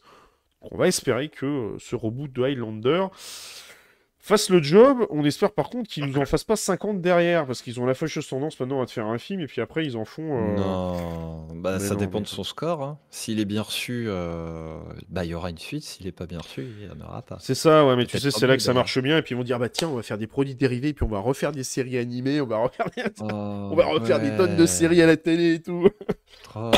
Mais tu sais, ils ont plus d'idées maintenant, ils recyclent tout des, ils font, ils refont des nouveaux Ah bah, trucs dans, sais, tous- ouais. dans- dans tous les sens, quoi. Ouais, ouais, ouais, Donc, euh, enfin bref. Alors on va parler notamment d'un autre film. Alors celui-ci on en avait déjà parlé euh, notamment sur, euh, sur l'actualité SF, mais là on va en parler pour une autre raison. D'ailleurs ça va faire le lien avec un autre film.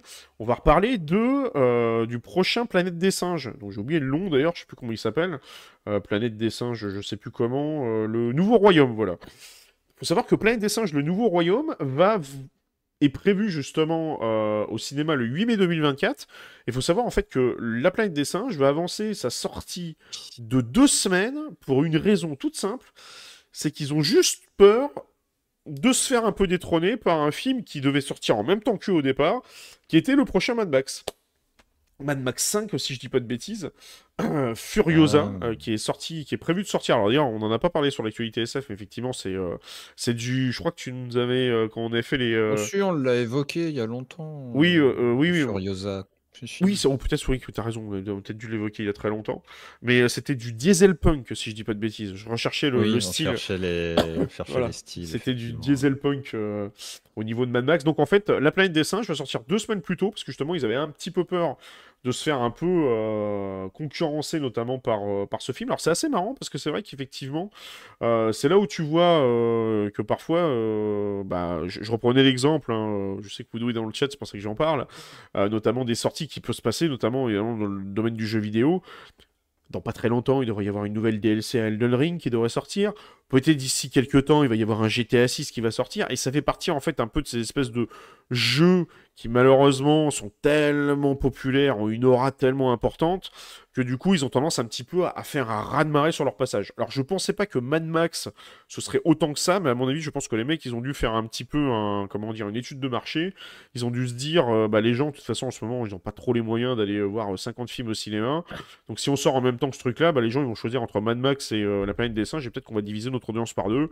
Alors ils se sont dit on va le sortir deux semaines plus tôt, puis comme ça on sera tranquille. Donc du coup, et Mad Max euh, Furiosa est prévu pour le 31 mai 2024 euh, à sortir sur les euh, salles obscures. Je sais pas si toi tu iras voir ou pas, ou euh, ces deux films. Est-ce que tu avais bien aimé La planète des singes, le, le, re- le reboot, la nouvelle saga qu'ils ont Euh... Ouh. fait Il est sceptique. Je Non, je sais pas. Alors, écoute, j'avais beaucoup aimé celui de Tim Burton, pour être franc. C'est vrai que celui de Tim Burton était pas mal. Pas. Après, il faut se souvenir des anciens aussi. Objectivement, qui n'étaient pas incroyables. Les premiers avec Charlton Heston, mais on parle années ça, 60, c'était ouais, ouais, quoi, les années rappelle 60, même plus, 70. Je me rappelle même plus. euh, qui était, il me semble, un chouïa plus fidèle euh, au roman. Enfin, en Ouais, tout cas, les vrai. Premiers. Plus Euh, long aussi, hein, plus lent. Enfin, c'était l'époque des écritures un peu plus longues. Ouais, à l'époque, c'était pas des trucs un peu énervés où t'avais une scène d'action toutes les 5 minutes C'est ça, euh, ouais. pour faire euh, comme JDG, une fois, euh, le répéter souvent. Oui, avec euh, le bébé, là où tu chat jettes le chat. bébé, voilà. le bébé, tu vas jeter le chez. Et le bébé, on se réveille, on se réveille, le bébé. Oui. Ça, hé, hé, hé, hé, dors pas, toi. Euh, et oui, non, non, enfin, sur le principe, euh, oui. Euh, non, ils étaient pas mal, effectivement. Enfin, en tout- je pense qu'ils bien auraient dû s'arrêter au premier. Euh, Je je pense si la suite était vraiment nécessaire. Et puis le, le quatrième, là, je viens de voir le pitch vite fait. euh, Ouais, c'est un peu space en fait. Ça se passe, euh, je sais plus combien, euh, 300 ans plus 300 tard, ans après, ouais. Avec des personnages qui ne ressemblent pas à ceux d'origine, mais t'as l'impression qu'il y a une liaison de parentalité. Enfin, c'est un peu bizarre, euh, un peu bizarre par rapport à ça. Effectivement, c'est vrai que ça a rien, comme tu dis, ça a plus rien à voir de, par rapport aux originaux, parce que les, es- je crois d'ailleurs en plus que à l'origine, euh, enfin pour rappeler un peu l'histoire des, premiers planètes des singes, c'est euh, d'ailleurs, je, je crois que c'est un nom d'ailleurs dans le domaine scientifique là. Tu sais, le fait de partir très loin dans l'espace, de revenir, et en fait que le temps euh, ne se déroule pas euh, à la même vitesse quand toi tu, tu te balades à la vitesse de la C'est la lumière. relativité. Euh, oui, mais là, il y a aussi une autre, il y a aussi une autre règle scientifique là-dessus. Je sais plus comment ça s'appelle. Ça s'appelle le voyage de je sais plus quoi. Il y a un nom, il y a un terme ce spatio- En fait, c'est spatio-temporel, parce qu'en fait, Oui. si tu voyages à, à la vitesse de la lumière ou plus, Mm. Euh, effectivement, le, et c'est la théorie de la relativité, c'est que le temps s'écoule moins vite pour toi qui voyage plus vite que, euh, que les autres. Et, euh, et d'ailleurs, ils, ils l'ont prouvé avec, je crois, c'était un écart de 8 ou 28 secondes d'un mec qui était dans la station spatiale et donc qui est en chute libre à 28 000 km/h en permanence. Euh, et son frère jumeau qui était resté sur Terre. Et en fait, ouais, ça se comptait en secondes, quoi. Mais mmh. euh, il y avait un truc comme ça. Et effectivement, dans les premiers livres, le, pardon, les premiers films, et dans le livre, du coup, d'ailleurs, il me semble, euh, ce sont des astronautes qui sont envoyés avec un vaisseau qui part très loin dans l'espace et qui voyage à la vitesse de la lumière et qui reviennent sur Terre et qui se rendent compte que bah, à la Terre, il n'y a plus des hommes, mais il y a des singes à la place. Et c'était assez intéressant parce que c'est vrai qu'à l'époque, ça dénonçait les conséquence d'une guerre thermonucléaire globale. Oui, c'est vrai. Euh, là où, dans le reboot, et c'est pour ça que je dis c'est intéressant qu'ils aient fait ça avec le premier film, voilà, c'est les jeux de la génétique avec les humains. Euh... Bah, euh, attends, je, je, vois Friedrich Strauss qui nous dit est-ce qu'on peut aller plus vite que la vitesse de la lumière, Bah écoute, j'en sais foutre rien parce qu'on a jamais, jamais réussi à y aller, donc. Euh, T'as jamais réussi avec ta Tesla à aller plus vite que la vitesse de la lumière Ce qu'ils disent, c'est que euh, Merde, ça me une fois que tu arrives, tu as dépassé, la... enfin tu as atteint la vitesse de la lumière, effectivement, euh, tout bouge à la même vitesse. Je crois qu'il y a des particules qui vont plus vite que la vitesse de la lumière, il me semble. Enfin, je ne pas dire de conneries, hein, chercher dans mes trucs d'histoire et tout, enfin, de pas scientifiques et tout, mais je... il me semble qu'il y a des particules, je crois, qui vont plus vite. Je, crois. je, me lancerai pas là-dedans parce que je suis. Euh... Bon, vous corrigerez de coup dans très, très vieux. Mais voilà, mais effectivement, en tout cas, sur la partie, euh, comme dit euh, Euh, la, relativité mm. restreinte, d'accord. Mais en tout cas, ouais, voilà, la théorie de la relativité, c'est sur la vitesse de la lumière, tu, vieillis pas quasiment. Comme dit Reagan, c'est un peu joué effectivement le paradoxe du grand-père. C'est un autre nom, mais je crois que c'est pas loin en fait. C'est le paradoxe de quelque chose. Je sais, je crois que la théorie a un nom, mais elle a vraiment un, vrai nom. Enfin, J'essaie de le retrouver tout à l'heure. Je, Ouais, parce que le paradoxe du grand-père, non, c'est pas la, c'est pas la même chose. C'est relatif au voyage dans le temps, c'est-à-dire que le paradoxe du grand-père, désolé, on va encore faire une parenthèse, c'est si tu arrives à remonter dans le passé, euh, si tu arrives à remonter dans le passé et que tu rencontres ton grand-père et que tu le tues, là tu crées un paradoxe temporel. Parce qu'en fait, comment est-ce que toi, tu peux voyager dans le temps si tu as tué ton grand-père? Théoriquement, tu ne peux pas exister. Voilà, c'est ça le paradoxe du grand-père. Euh, non, non, là on parle vraiment de partir d'un point pour euh, revenir au point, mais en faisant un grand voyage à la vitesse de la lumière, ou juste de contourner le point à la vitesse de la lumière. Et en fait, bah, le point, lui, va continuer à vieillir euh, avec euh, notre, euh, notre temps à nous. Et puis, bah, celui qui voyage à la vitesse de la lumière, lui, théoriquement, il vieillit pas, ou peu. Voilà. Je suis en train de demander à ChatGPT en même temps. Enfin, un copilote sur Edge, vous savez, le... qui est lié du coup à ChatGPT. Je me demande comment s'appelle le nom de la théorie scientifique mis en avant dans la planète des singes.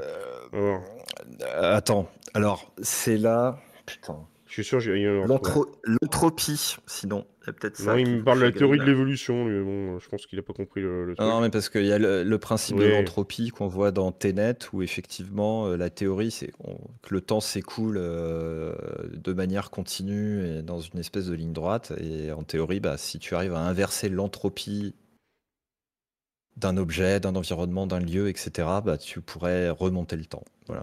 Bah, je, me rappelle très bien. Lié à la planète des singes. Il y avait. Euh, comment il s'appelait déjà euh, Alexandre Astier qui en avait parlé dans. Euh, l'exoconférence. Dans l'exoconférence, il a parlé de ce truc-là justement où il, faisait l'exemple où il disait oui, t'as une femme qui reste dans, dans l'appartement euh, qui fait à manger, je sais plus quoi. Enfin, il a vraiment fait le truc de beauf. Mais pendant ce temps, le, mec va au travail, revient et il y a, une, dissonance cognitive entre les deux qui n'ont pas vu le temps passer de la même manière, tu vois. Enfin, il, il, il, a sort ses théories, il explique assez bien, de manière assez rigolote. J'essaie de vous retrouver le nom euh, entre temps, mais bon, c'est un, autre. Il, me semble pas que c'était ce nom-là, je crois que c'était un autre. Bon, je vais finir par la retrouver, c'est pas très grave. Mais, bon, voilà. oui, comme dit Kishi, effectivement, euh, celui qui voyage à la vitesse de la lumière, il vieillit toujours. Mais voilà, ils vieillissent pas. Selon le référentiel, ils vieillissent la. C'est ça, et c'est ce qui est, euh, c'est ce qui est pris en fait dans le premier pour faire le raccord quand même avec la planète des singes. C'est ce qui est pris dans le premier planète des singes où le spationaute, en fait, justement, euh, voyage, il a l'impression d'avoir découvert une nouvelle planète et il se rend compte plus tard que c'est la Terre, et en fait, c'est la Terre, genre, euh, je sais plus combien de centaines d'années après, parce que les singes ont pris le contrôle de la, de la planète, alors qu'effectivement, dans le reboot euh, récemment qui est sorti au cinéma, c'est, je crois, une manipulation scientifique, justement. La maladie d'Alzheimer. Exactement, pour la maladie d'Alzheimer, et donc, du coup, ça contamine un singe qui devient super intelligent, qui se sauve, qui pique tous ses collègues singes, qui deviennent tous intelligents, ils font une révolte, tout ça, etc. Et Bah, ça devient la fin des humains et tout le bordel. En fait, le... comme à la base, c'est un virus altéré. Je crois que c'est il a trouvé, c'est le paradoxe de l'angevin. Et je crois que c'est ça, Raigun, il a ouais. raison. Il me semble que c'est ça, c'est le paradoxe de l'angevin, je crois. Le, le comment dans le, dans le film, effectivement, c'est que le, le composé qui est utilisé pour euh, lutter contre la maladie d'Alzheimer, en fait, euh, c'est sur base d'un virus ou un truc comme ça, et c'est ce qui se répand aux humains et qui fait que euh, les singes se contaminent entre eux et deviennent plus intelligents, et les humains peuvent en mourir. Voilà. Mais, euh, Et donc, du coup, Mais je, bon, ouais, je pense qu'il a trouvé, effectivement. Par exemple, c'est ce que j'expliquais avec les jumeaux. Oui, c'est ça. C'est le paradoxe des jumeaux, également sous le nom de paradoxe des jumeaux, est une expérience de pensée en physique qui met en lumière les, effets de la relativité restreinte. Dans cette expérience, deux jumeaux sont nés sur Terre. L'un d'eux entreprend un voyage aller-retour dans l'espace à une vitesse proche de celle de la lumière, tandis que l'autre reste sur Terre. Selon la relativité restreinte, le temps s'écoule plus lentement pour l'observateur en mouvement, donc le jumeau voyageur vieillit moins que le jumeau resté sur Terre. Effectivement, tu as raison, c'est bien ça, tu as trouvé. Euh, c'est le paradoxe de l'angevin. Chercher le nom exact du truc, j'arrivais pas à le retrouver. je ne connaissais pas celui-là, tiens. Mm. Voilà, et c'est ce qui a un peu expliqué dans le, dans le premier Planète des Singes et qui malheureusement Mm. a été complètement bypass. Dans le premier Planète des Singes et qui est réexpliqué, je crois, si je dis pas de conneries, dans la version de Tim Burton, qui lui respecte l'original. je crois. Euh, Il me- je sais- il y a pas ça aussi Euh, c'est un peu plus sioux. Euh, je me demande s'il n'y a pas une notion, euh, il rajoute pas une notion d'univers parallèle parce que Ah, euh, il se retrouve happé dans une espèce de tempête raison, spatiale. Il débarque sur une planète des singes, du coup, et quand il arrive à revenir, il revient sur Terre, mais en fait, c'est notre Terre avec Mhm. tout ce qu'il y a de nous, sauf qu'en fait, c'est des singes à la place des hommes. Euh, Donc ça, fait plus univers temporel, en fait, enfin, euh, univers parallèle, pardon, euh, le- celui de Burton. Mais ça reste dans le délire, tu vois, le, le voyage spatial qui, qui tourne mal euh, et qui et qui fait que voilà, tu retrouves des singes sur une planète où quand tu reviens sur Terre, c'est aussi des singes. Bon, c'est Oui, après on reprend les- la peu- théorie de l'évolution, tout ça, etc. euh, ou- et voilà, puis c'est du, c'est du fucked up Tim Burton, quoi. Euh, la version de Tim Burton, c'est la vraie fin du livre. Ah bah tu vois, je, comme je l'ai pas vu, enfin je l'ai pas lu, pardon. Mm. Mais euh, ouais. Ah oui, oui, alors effectivement, que, euh, confirme qu'il passe un trou de verre, un multivers. Mais là, je, je viens de regarder le pitch là du de l'épisode 4 du reboot. Ça fait, ça, ça m'embête parce que c'est encore une vision très anthropomorphique de. Ah oui, oui, tu veux dire par Des rapport à autres la, espèces, la version de- qui va sortir en- le 8 mai. là. Ouais. Mais par contre, du coup, je ouais. connais pas du tout euh, la guerre éternelle euh, en BD euh, Corsair, ça me dit rien du tout. Euh, Ah, N'hésitez pas de toute façon dans tous les cas si vous avez des, des conseils de lecture, tout ça, etc., de films et tout. N'hésitez pas à venir sur le Discord, je vous ai mis une, une section, cha- un channel vraiment dédié à ça. vous pouvez carrément même me proposer des news si vous avez des trucs intéressants et tout, disant Ah, tiens voilà ça pourrait être intéressant de parler de ce livre, tout ça, etc. Moi vous me le dites, je fais une petite recherche du coup derrière sur le bouquin et à ce moment-là je j'en parle dans une pendant la chronique de l'actualité de la science-fiction euh, comme conseil éventuellement de lecture parce que ça peut si vous vous connaissez des livres, des bouquins, des films, etc. de science-fiction, peut-être que ça pourrait intéresser d'autres personnes. Donc je t'invite pas à faire un petit tour sur le Discord pour partager aussi vos euh, petites trouvailles là-dessus. Euh, donc voilà ce qu'on pouvait dire du coup pour le fameux nouveau Planète des Singes qui, est re- qui va être avancé de deux semaines le 8 mai euh, 2024, justement pour éviter de se faire marcher dessus par euh, Mad Max Furiosa, qui lui sort le 31 mai 2024 de cette année. Et maintenant on va parler d'une autre, euh, d'un autre film, enfin on peut dire d'un film, parce qu'en ce moment, je trouve qu'ils sont quand même assez, euh, assez prolixes là-dessus euh, depuis un moment euh, côté, euh, côté Netflix. Ils font vraiment leur petit film à eux. Vous avez peut-être sûrement pu passer d'ailleurs la, publicité un peu partout à droite à gauche. C'est le nouveau film de Netflix s'appelle Spaceman. D'ailleurs, le- le- je vais retrouver le nom de l'acteur qui y joue. Alors, pour rappel, en fait, c'est quoi Spaceman? C'est un film sur l'exploration spatiale. Donc, il y a quand même un petit côté science-fiction. Vous allez voir tout de suite pourquoi. Donc ça raconte l'histoire de Jacob, c'est un astronaute tchèque euh, envoyé dans l'espace pour une mission qui tourne mal et il doit le faire face notamment à la solitude, à la folie et à une mystérieuse créature nommée Anus, avec un H, évidemment. Pas de faux jeu de mots. C'est pas moi qui... Ça s'appelle H-A-N-U-S, hein, donc... euh, Donc en fait, ce qui se passe, c'est que en fait, ce- cet explorateur euh, est envoyé dans une navette spatiale au très fond de la galaxie pour aller euh, explorer des nouvelles planètes, etc. Et tout, c'est un peu scientifique. Je sais pas pour quelle raison complètement débile et abjecte ils l'ont foutu complètement tout seul dans une, dans un comment dire, dans une, euh, dans cette, euh, dans ce truc enfin dans ce vaisseau spatial. Alors que toutes les, euh, comment dire, euh, c'est un truc qui m'a fait marrer.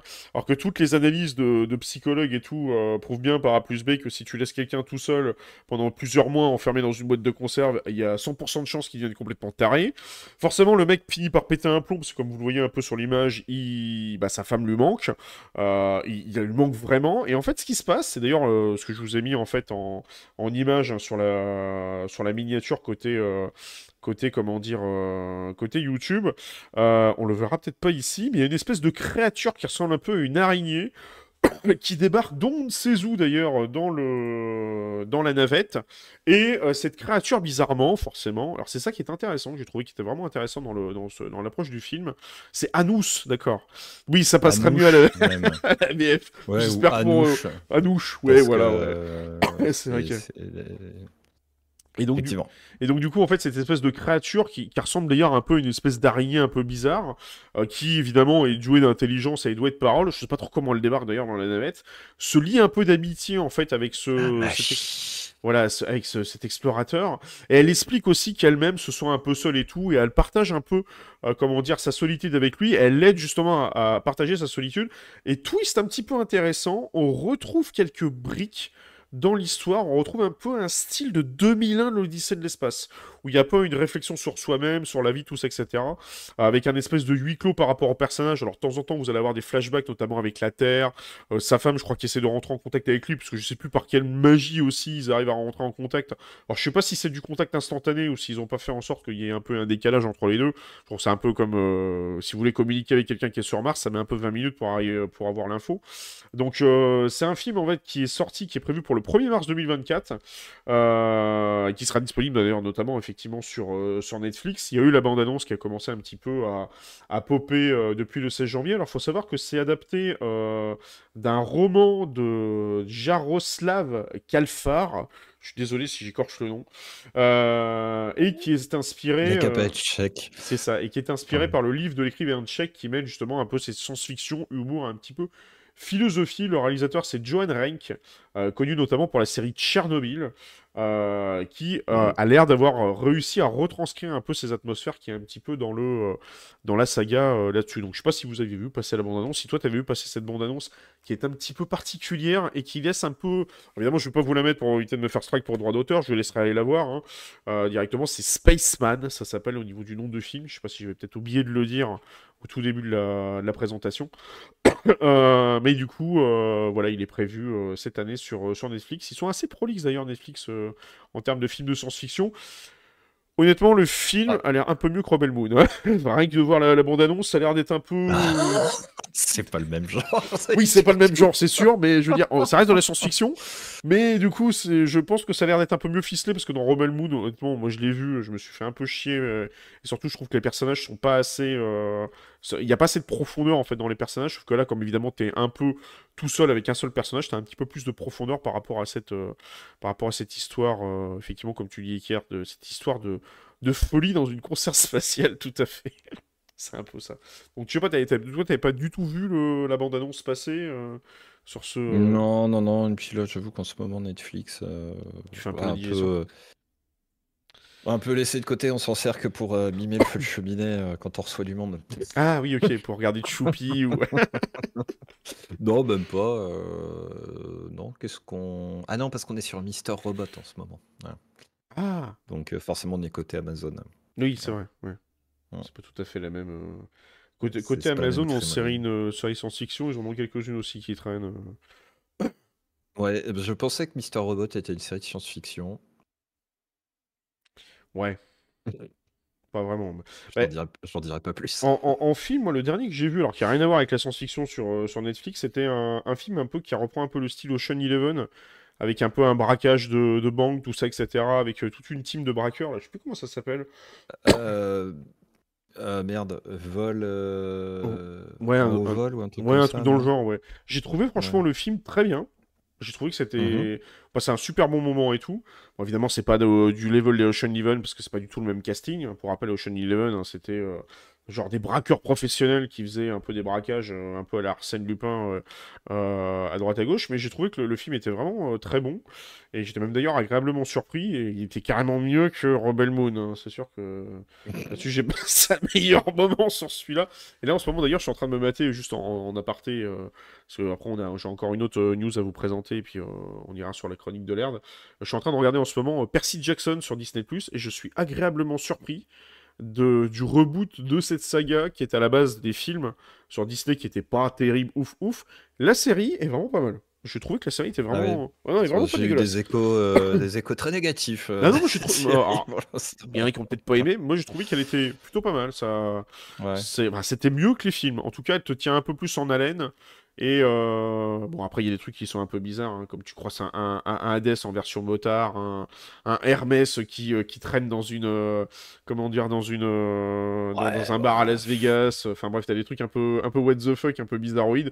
Mais le film, c'était déjà un peu starbé sur les bords, donc ça va un peu dans le même genre. Ah, D'accord. Bon. On laissera Enfin, sa chance au produit, on verra.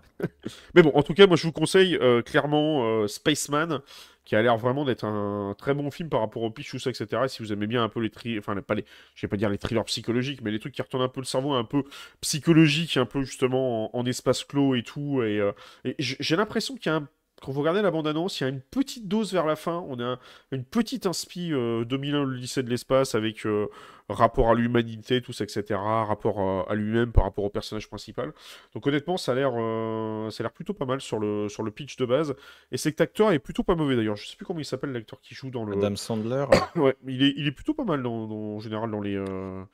Euh, Alors souvent, parfois, il joue plutôt des trucs Euh, humoristiques en général. Ouais, c'est ça, il est plutôt, il fait plutôt des conneries, quoi. C'est C'est ça, voilà. du Borat édulcoré. euh, ce Exactement, ouais, mec. ouais. C'est un peu, c'est un peu du bois édulcoré, mais du coup, c'est- justement, ça va te permettre de le voir aussi dans un autre film sur un autre style euh, par rapport à ça. Et euh, bah, je vous propose, on va passer à la toute euh, dernière news, qui elle, par contre, est une news côté, euh, côté livre. Justement, il y avait quelqu'un qui, parlait, je crois que c'était Iki Eckhart, qui parlait notamment de livres à l'instant sur, comment dire, d'une BD d'ailleurs sur, sur le chat. Il s'agit de Utopie. Donc c'est un roman de science-fiction qui a été écrit euh, par Rodolphe et dessiné par Griffo, euh, qui raconte l'histoire de Will Jones. C'est un homme qui vit dans une ville euh, du futur. proche où la société contrôlée justement par la surveillance des robots. si vous avez peur des robots, c'est génial. Et en fait, le protagoniste travaille un peu dans une espèce de- d'académie historique avec des collègues assez sympathiques et vit notamment avec Babe et Kiss, un robot féminin qui satisfait à tous ses besoins, y compris, je vous laisserai finir cette phrase, et il se sent épanoui justement dans ce nouveau monde. Mais qu'est-ce qui va se passer? Il va y avoir un élément perturbateur qui va un petit peu casser cette vie euh, magnifique euh, par rapport à ce personnage. Et euh, justement, je vous laisserai un petit peu découvrir ça au niveau du, livre. C'est un peu une réflexion sur l'individualité, sur, sur un peu notre relation, un peu à la technologie, enfin ce que c'est très bien faire la science-fiction en règle générale. Et, euh, et notamment, il découvre d'ailleurs, euh, suite à ce, ce phénomène qui se passe, il- ça remet un petit peu en question tous ces modes de vie euh, par rapport à ce qu'il avait l'habitude de, de vivre dans son quotidien.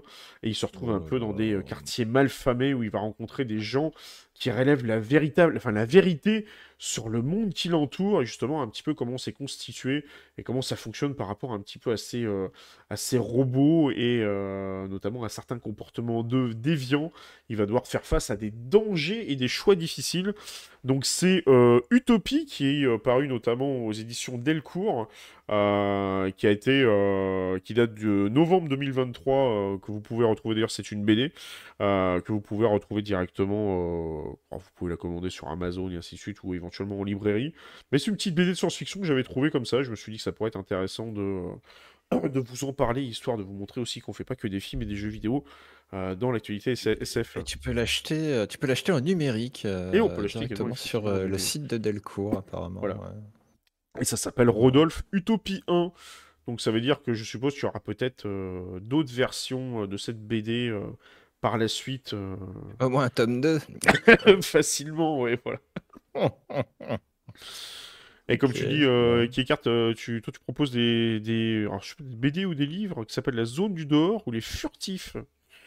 Ok, bah ça, il faudrait que je me les note. Je dis, n'hésitez pas à venir sur le Discord, hein, parce que je, je suis pas sûr de retenir tous les noms de bouquins ou de livres que vous mettez directement sur le chat.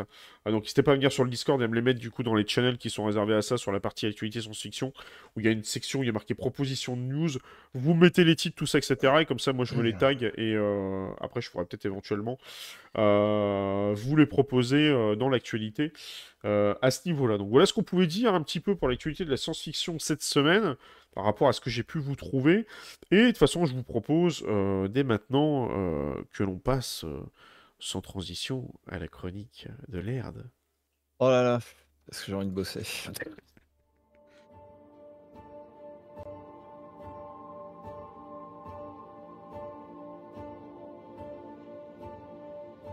Et tu as l'antenne pour nous présenter le film que j'ai spoil tout à l'heure, malheureusement. Ouais, non, mais c'est vraiment c'est un scandale. On peut même plus bosser correctement dans cette émission. C'est incroyable. On essaie de faire des, des trucs un petit peu originaux, et puis en fait, rien du. Mais attention, parce que c'est vrai, c'est ce que tu disais. Peut-être euh, je vais parler du 1, du 2, du 3, peut-être du 4. Et ça tombe bien parce que le 4, en fait, euh, il regroupe les trois. Ah, waouh. Je, je commence Oula. ma critique avant même d'avoir réexpliqué le film. Non, mais en fait, euh, comment dire, vous vous rappelez ma résolution de ne pas regarder des films de merde Oui, c'est vrai. 2024? Ah, J'ai fait ça tombe une bien courte vidéo d'ailleurs, d'ailleurs, qui est de. Oui, j'ai vu, j'ai beaucoup rigolé. je, je me suis éclaté, je me suis dit, il faut vraiment que je la fasse parce que Je- le résumé que tu avais montage fait de. Monster Hunter a été cultissime, donc je me suis dit, il faut, faut la faire. Et le montage était très joli, le fait d'avoir rajouté les images comme Oui, ça. je qui me suis fait chier par contre, euh, oui, je, je me doute bien. Euh, donc, euh, non, là, c'est madame qui a voulu regarder. Donc, euh, quand j'ai une excuse, c'est pas moi. Je plaide non coupable, votre honneur. Alors, euh, Matrix Resurrection, il faut quand même en parler un petit peu, parce que comment, comment ne pas parler de Matrix, puisque c'est quand même un truc qui a, a bercé, pour ma génération en tout cas, quand on avait quoi On était ados. Hein Est-ce qu'il est vraiment nécessaire de rappeler le pitch de Matrix? Puisque, Ah, si, on sait jamais, peut-être qu'ils l'ont pas vu. Hein. Alors, c'est la reprise du mythe de la caverne. Quoi? Il va parler de philo, l'abruti? Euh, Parce que le mythe de la caverne, c'est effectivement euh, des humains qui vivent dans une caverne et qui ne, ne voient le monde extérieur que par la projection sur le mur de la caverne des ombres. hein. Je le fais très résumé, donc euh, ne me tapez pas dans le chat, merci. Et l'un d'entre eux décide d'aller voir ce qui se passe à l'extérieur et puis il raconte aux autres que le monde est complètement déformé en tant que la vision qu'ils en ont dans la caverne. Et je crois qu'ils le bouffent. Voilà, donc Matrix, c'est un peu le même délire, c'est-à-dire qu'on vous explique que le monde dans lequel vous vivez, effectivement, n'est qu'une grosse simulation de- en mode métavers, voilà, hein, ce qu'on vivra tous demain, a priori. C'est ça. Merci n'est Marc qu'une grosse Zuckerberg. simulation. Et, euh, et donc, on va suivre le personnage de Neo, entre autres, qui est incarné par euh, John Wick, enfin, euh, Keanu Keanu Reeves.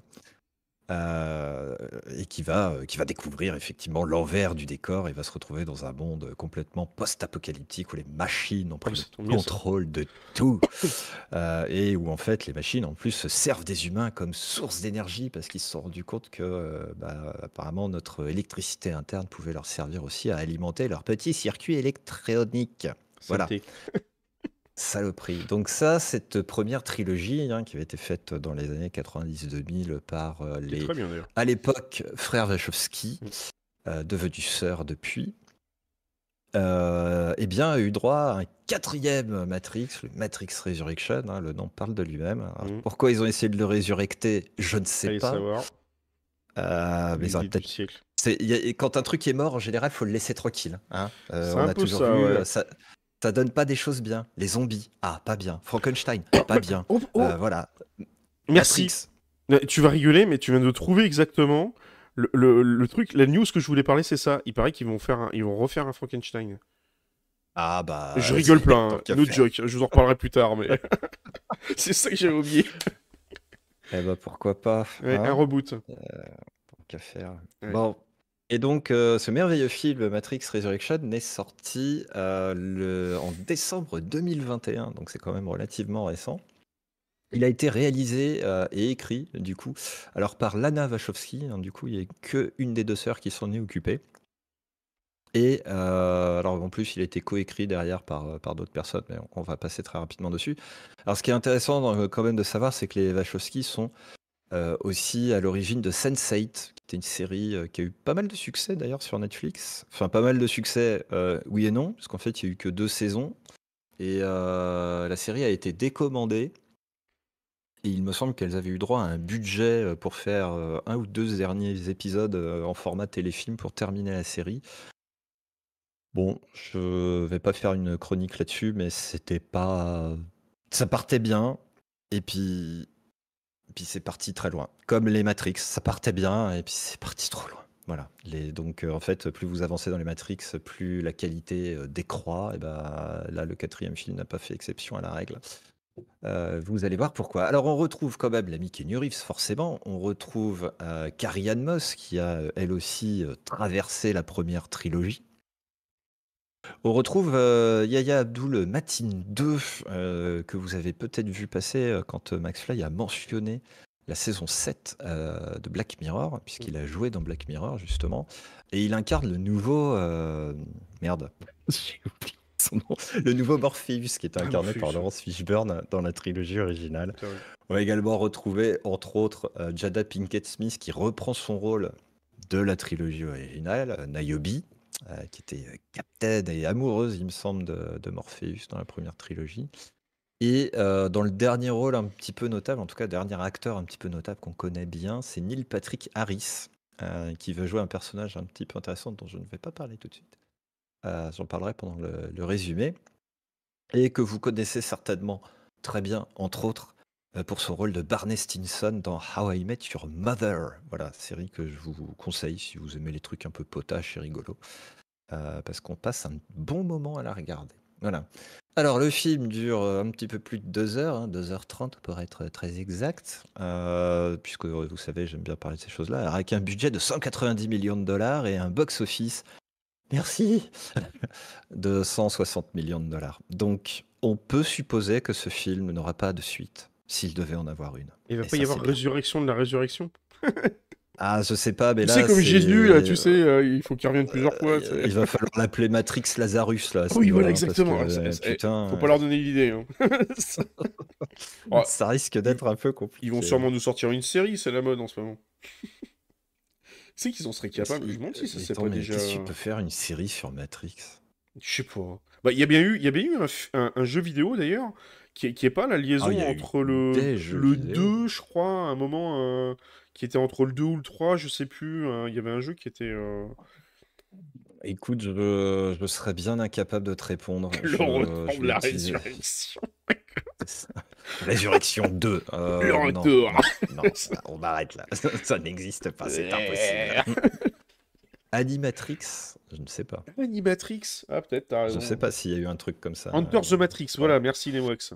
Mais je sais Ah plus, oui, Hunter the Matrix, je crois que c'est une, une histoire originale qui vient se greffer, je crois, entre les films, je sais plus lesquels. Si vous me trouvez l'info. Peut-être.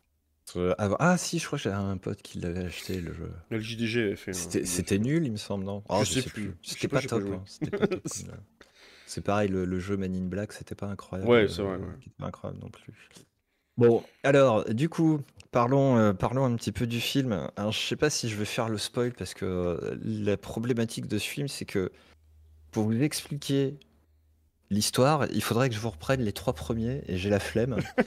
Euh, non, parce que Vous avez sur Netflix. comme je, savais, comme je savais que la, la réception n'avait pas été très bonne euh, par le public, enfin pas ouf, voilà, en tout cas ça n'avait pas été le truc mind-blowing euh, du premier Matrix, je l'ai regardé en me disant oh là là, je sais que on se rebouffe littéralement euh, du réchauffé des, des trois premiers, et alors effectivement, la première scène de Matrix Résurrection, c'est la première scène de Matrix.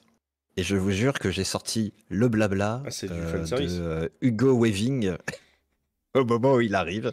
Euh, parce que vous avez euh, donc euh, des flics qui entourent un bâtiment où se trouve Trinity, voilà, hein, qui est incarné par Carrie Ann Moss dans le premier film.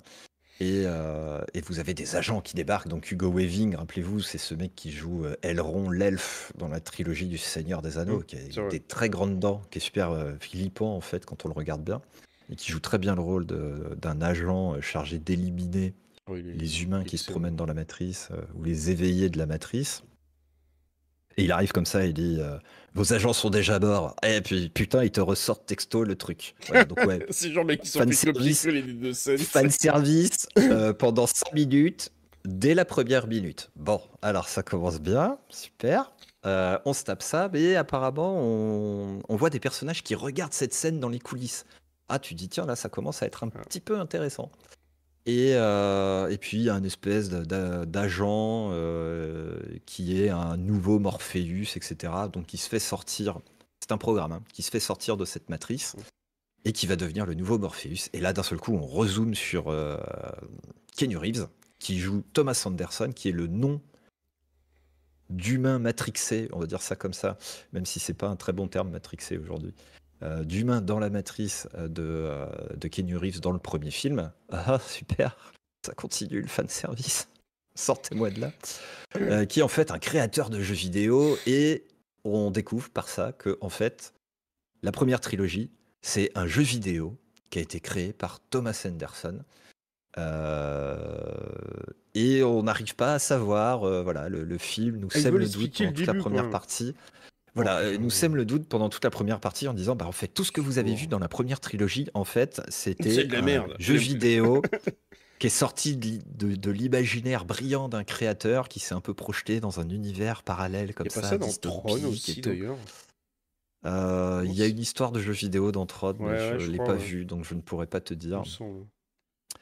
Et, euh, et apparemment, donc, Anderson a créé une simulation euh, à part, avec, euh, parce qu'il recherche un truc dans cette espèce de matrice, parce qu'il sait pas faire la différence. Comme il s'est mis lui dedans, vous savez, hein, c'est un peu le truc qu'on a, dont on a peur avec le métavers, et qu'on voit dans beaucoup de films de science-fiction où on est un peu en mode projeté dans la réalité. C'est ce que vous avez aussi dans The Game avec Michael Oui. Douglas.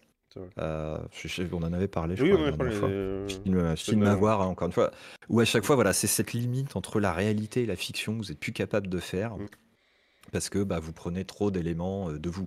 Dans Inception, vous l'avez aussi. Dans Inception, on vous dit ne mettez pas d'éléments réels, trop d'éléments réels ou trop de souvenirs que vous avez, parce qu'au bout d'un moment, vous ne saurez plus faire la distinction entre le virtuel et le réel. Donc, on, retrouve un Thomas Anderson, donc, Keanu Reeves, qui est complètement dans ce délire-là, qui est suivi par un psychanalyste. Euh, qui est incarné du coup par Neil euh, Patrick Harris, dont je parlais tout à l'heure. Et, euh, et c'est alors vous allez continuer à retrouver comme ça des trucs assez intéressants, c'est-à-dire que euh, ils lui prescrivent des pilules bleues, voilà, parce que les pilules bleues dans la première trilogie, c'est celles qui vous font rester dans la matrice, alors que si vous prenez la pilule rouge, vous sortez de la matrice. Bref. Euh, et en parallèle, on ne voit dit les pas ce deux qui se passe si tu prends les deux pilules en même temps. C'est le mec il est ça fait rien du tout. Ça fait une comme quand tu 30K. prends certaines drogues et de l'alcool. C'est ça, ça fait une 30K. Et en fait, euh, bah, les deux personnages qu'on a vus au début regarder la scène de l'extérieur, et ben ils essaient de récupérer euh, Thomas Anderson. Et bon voilà, finalement on rebascule dans le délire de la matrice. Donc on lui explique que bah non, il vit dans un monde recréé, euh, une nouvelle matrice en fait, que c'est bien l'élu du premier qui a été récupéré par les machines, remis dans une simulation, euh, que sa copine de l'époque, qu'on voit mourir hein, dans la première trilogie quand même, euh, lui aussi d'ailleurs meurt, je tiens à le rappeler, tant pis je spoil un truc d'il y a 15 ans, mais j'en ai rien à foutre. Euh, Vous irez- même vous irez 20 voir les ans films. maintenant. au pire. C'est ça. Non, mais faut, faut arriver hein, au moment où il meurt, hein, parce qu'il y a quand même deux films bien chiants entre deux, donc euh, bon chance. Voilà. Et donc on le retrouve, ils arrivent à le récupérer, machin. euh, finalement, euh, ah bah non, il faut retourner chercher Trinity parce que je suis toujours amoureux d'elle. euh, quelle femme incroyable, etc., etc. Quand il revient dans le monde réel, il dit mais je comprends pas, je croyais qu'on avait fait la paix avec les machines. Oui, on a fait la paix avec les machines, mais bon, voilà, les machines, elles se foutent sur la gueule maintenant, etc., etc. bref. Et on découvre que le psychanalyste Neil Patrick Harris, en fait, c'est un nouvel architecte, un des personnages qu'on voyait dans la première trilogie, qui s'appelle l'analyste finalement, et qui dit bah là où l'architecte c'était tout du cadré, tu sais, hein, en mode projet cycle en V, et ben moi je suis un petit peu plus en mode euh, un mode fifou. Il n'est pas en agile non plus, encore que, on peut imaginer, puisqu'il il tue à chaque fois. Il a fait plusieurs itérations, de ouais, sa nouvelle matrice, effectivement. Toute allusion avec Euh, un projet en ce moment de jeu de science-fiction est, est purement fortuite. hein. Et purement fortuite, exactement. Mais enfin voilà, il a fait plusieurs itérations. On s'est rendu compte qu'à chaque fois que euh, Neo et Trinity se retrouvaient ensemble, amoureux, dans une euh, simulation, bah, ça finissait mal. Donc en fait, bah, à chaque fois, il a fait des itérations où il restait un peu loin, euh, mais sans penser qu'il allait réussir à se barrer. Et pourquoi en fait il les a fait ressusciter? Et c'est peut-être pour ça le résurrection du titre, quand même, venons-y. Il explique qu'il les a ressuscités parce qu'en fait, ils incarnaient un petit peu l'espoir et que euh, effectivement lui sa matrice elle est complètement construite sur l'émotion humaine et que quand on laissait les gens un peu vaquer avec leurs émotions sans les mettre sous un contrôle contraint et forcé eh ben ils fournissaient plus d'électricité. Ouais super! Les machines aussi connaissent la crise électrique hein, c'est incroyable. Enfin la crise de l'énergie Bon bref, donc après ça part, ça fait du pampan, ça fait du boum boum. Euh, On retrouve encore des personnages de la première trilogie, le mérovingien réincarné par Ah oui. euh, Lambert Wilson et du coup Encore lui dans les premiers, Il il, revient- disait il- plein de il- gros il mots en revient vraiment français. dans le- Il revient vraiment. Ah putain, oui, donc ils ont vraiment fait du fan service à fond, quoi. C'est. euh, Ouais. Ok, D'ailleurs, je d'accord. passe Ouais. la scène où C'est- euh, on voit Neo essayer de réapprendre à se battre avec Morpheus, où c'est Ah oui, ok. Je, vais la finir même par te. scène que dans les premiers. Je vais devoir te poser la question ultime à la fin de ta chronique, mais je te la poserai qu'à la fin. D'accord, tu pourras me poser. Voilà. Bon, bref, donc on découvre que euh, les machines, euh, elles ont une espèce de hiérarchie, que l'analyste, s'il récupère pas Neo, et ben en fait, euh, ça rebootera la matrice, euh, terminé. euh, bref, bref, bref. pan, pan, boum, boum, tout le monde meurt, l'analyste se fait défoncer la gueule, et puis à la fin, Trinity, elle sait voler et maîtriser la matrice encore mieux que Neo. Wow. Voilà. Et oui, parce que Femme Neo, en fait, il veut tellement plus se battre, etc., que euh, la seule chose qu'il est capable de faire, alors là, j'étais là en mode, euh, c'est quoi ce jeu vidéo? Il arrive à projeter des boucliers pour euh, bloquer les balles. Voilà, c'est tout ce qu'il sait Ah, faire. hein. Tout le reste, euh, il envoie des champs de force. Non, mais il sait Et plus. En reste, fait, il il sait veut plus se pencher et tout, parce que maintenant, il, a... il va avoir mal au dos et tout, donc ils ont dû essayer de. Ah, voilà, non, mais c'est ça. Ouais, il est un peu vieux, faut faire attention. Euh, bref, non, mais je vous ai fait beaucoup de raccourcis parce que si je dois vous expliquer les deux heures et demie euh, qui partent dans tous les sens, euh, au bout d'un moment, c'est chiant. Ah oui, puis on retrouve l'agent Smith, mais c'est pas Hugo Weaving qui l'incarne, hein, c'est euh, Jonathan Groff que vous voyez défiler un petit peu sur les sur les images, qui incarne le patron du studio de jeux vidéo dans lequel Thomas Anderson euh, vit. Voilà. Enfin bon, bref. C'est chiant. À la fin, ça, ça sent euh, pas le film de l'année arrivent- 2021, en tout cas. non, ils arrivent pour euh, tuer l'analyste ou en tout cas euh, le- se moquer de lui en disant merci, euh, tu nous as donné une nouvelle chance, allez bisous, euh, on s'en va et nous on va faire une vraie matrice. Et là tu fais Oh non, pitié, Non. il va y avoir un 5. pitié, ne faites pas ça. Oh, ils sont capables, hein. Ils sont capables. Je te dis, ils vont faire une série. Ouais, non, mais bon. Donc euh, voilà, je vous ai résumé un peu le truc. Je suis désolé, j'ai diffusé un peu mon sel aussi au fil. euh, oui, c'est vrai que c'est dommage mais- comme il giga hein, pour ce Matrix 4. hein. Ça aurait pu C'est être. très triste. Ce, ce- Non, mais en plus, il y a des moments, tu vois, c'est un petit peu intéressant. Tu dis, ah putain, euh, attends, euh, son reflet, et vous le voyez en flash en fait. Hmm. Et, parce qu'il y a quand même des trucs bien dans ce film, hein. attention, on va pas non plus. euh, Moi j'étais en mode, euh, je vais regarder, je vais scruter, parce que je sens que je vais faire une chronique dessus. Je veux dire, je l'ai regardé hier, hein, donc je vous Oui. préviens. Euh, donc j'étais en mode, je scrute, euh, prêt à défoncer. Voilà, bon, bah ça n'a pas raté. Mais il y a il quand était même là des avec trucs le intéressants. bazooka sur le canapé, tu sais. Non, mais parce que il y a, il y a effectivement, mais moi c'est ce que j'aime bien dans ces films, c'est ce qu'on euh, vous avez parfois avec le, ce qu'on appelle le fusil de Tchekhov. Vous voyez, par exemple, Mhm. c'est fusil de Tchekhov, c'est une arme Mhm. en général que vous voyez au début du Oui. film, Espèce de une truc épée que tu accrochée à un retrouves à la mur, un fin. flingue, un machin, etc. Et qui à la fin est repris C'est vrai. euh, et utilisé par le héros éventuellement pour gagner. Mm. Euh, et donc là, vous avez plein de petits trucs comme ça qui sont distillés par là. Euh, Le reflet de Thomas Anderson, bah, ça ressemble pas à Kenny Reeves. Le reflet de Trinity, enfin de Carrie Ann Moss, ça ressemble pas, ça ressemble pas à Carrie Ann Moss. Vous avez ça deux trois fois comme ça, mais de manière vraiment très très subtile. Et ça explique effectivement comment euh, bah, ça fait 60 ans ou 30 ou 60 ans que les mecs ont disparu, qu'ils n'ont pas réussi à les retrouver, bah, justement parce que y a- la matrice leur change leur gueule dans la matrice. Euh, donc bon, ça voilà, c'est des petits trucs comme ça qui sont assez, qui font que c'est assez bien construit. Euh, mais euh, bon, sur fond de scénar, pas fou. Ouais, c'est le scénar qui pêche, mais par contre, du coup, au niveau du visuel, parce que c'est surtout ça qui faisait aussi la force des par Matrix, contre, c'est la photographie, côté visuel. est enfin, incroyable quoi. Et on sent vraiment que euh, là, les nouvelles capacités de d'effets spéciaux, Mm. euh, elles- ça a été utilisé à Je sais, mort et tout. C'est quand même Matrix Et qui a ça mis rend en place le super fameux, bien. le fameux là, le, le fait qu'on évite Mm, les mm. balles et tout, et que ça passe et tout, c'était un effet qui n'existait pas à l'époque. Et c'est eux qui l'ont euh, qui l'ont Exactement. inventé. Et d'ailleurs, ça a été surrepris dans tous les sens et parodié dans tous Ah les bah sens ça, ouais. un million de fois. Il y a Les notions de ralenti et tout, les, euh, les cascades de ralenti, etc. C'est un peu eux qui ont un peu initié tout ça, en fait. Ah ouais, ouais, et c'est d'ailleurs on la retrouve euh, dans Paddington 2, cette euh, time. ouais. la, la bascule en arrière pour pas se prendre un, un Oui, c'est vrai, exactement, dans Paddington 2, effectivement. Très, très à mourir de rire, d'ailleurs. J'ai pas fait le 1, mais le 2 était quand même pas mal. ouais. Les, les Paddington sont très bons. Oui, ils sont très drôles, regardés là, sur les deux dernières semaines avec l'infant. C'était euh, c'était assez marrant. Mais en tout cas, ouais, non, la photographie est dingue. Et ça, c'est un truc qu'on peut quand même reconnaître au Wachowski. Et je parlais de Sensei tout à l'heure, et c'est pareil. Il y a quand même une photographie qui est assez, euh, assez incroyable euh, avec elle. Euh, bon, le scénar, euh, c'est c'est un peu comme si je vous disais euh, le jeu est beau, quoi. hein. bon, le film est beau, super, mais si le scénar est pas top derrière, C'est clair. Alors du coup, ma question c'est à comparaison de du dernier Jurassic World 3, qui lui était aussi bourré de fanservice de ouf, tu le placerais en dessous ou au-dessus de Jurassic World 3, ce Matrix 4 Qui a l'air pas mal bourré de fanservice de ce que j'en ce que j'en comprends parce que j'ai pas vu le film. Alors, je pense que Jurassic World est un nanar assumé. Le 3, tu veux dire, enfin même les trois premiers. Le, oui, le, le 3, oui, pardon, non mais le 3, le, le le 3, c'est- c'est le second. euh, Dominion ou Fallen Kingdom, Oui, je voilà, sais ouais. plus lequel des deux. T'avais fait une chronique dessus, d'ailleurs. euh, oui, exact. Euh, bon, c'est un nanar assumé, donc euh, oui, les mecs, ils ont dégueulé de, de fan service parce qu'ils ont dit, allez, insupportable. faire, euh, on y va. Ouais, c'est insupportable, mais on, on s'attend pas à un truc incroyable quand on va voir Jurassic World 3, voilà. Donc Je- moi, je me serais attendu vraiment à un truc euh, ouf. hein. Je m'attendais vraiment à ce qu'il y ait une fin. euh, Je me dit, putain, c'est censé être la fin de la saga. Je me suis dit, ils vont mettre euh, le paquet. Ça va être genre, limite, j'avais l'impression que ça allait être un Fallout, quoi. Fallout avec des dinos. C'est ce que je m'attendais vraiment, en fait. hein, sur, ouais, pas du tout été ça. C'est plutôt mon bah, esprit qui a fini en Fallout. La- la- en non, mais la, la temporalité. La temporalité permet pas de faire ça. C'est-à-dire qu'il faudrait que euh, les personnages des, deux, des 1 et 2 dans Jurassic World soient morts pour que tu puisses Ils avoir un pu. Fallout. Oui, euh, Ils font bien, un- Oui, oui, oui, bien ça bien dans sûr. la planète des singes 4 où c'est 300 ans plus tard. Bien sûr. Moi, tu veux me dire, c'est que des sûr, singes film oui. d'animation, donc on s'en fout.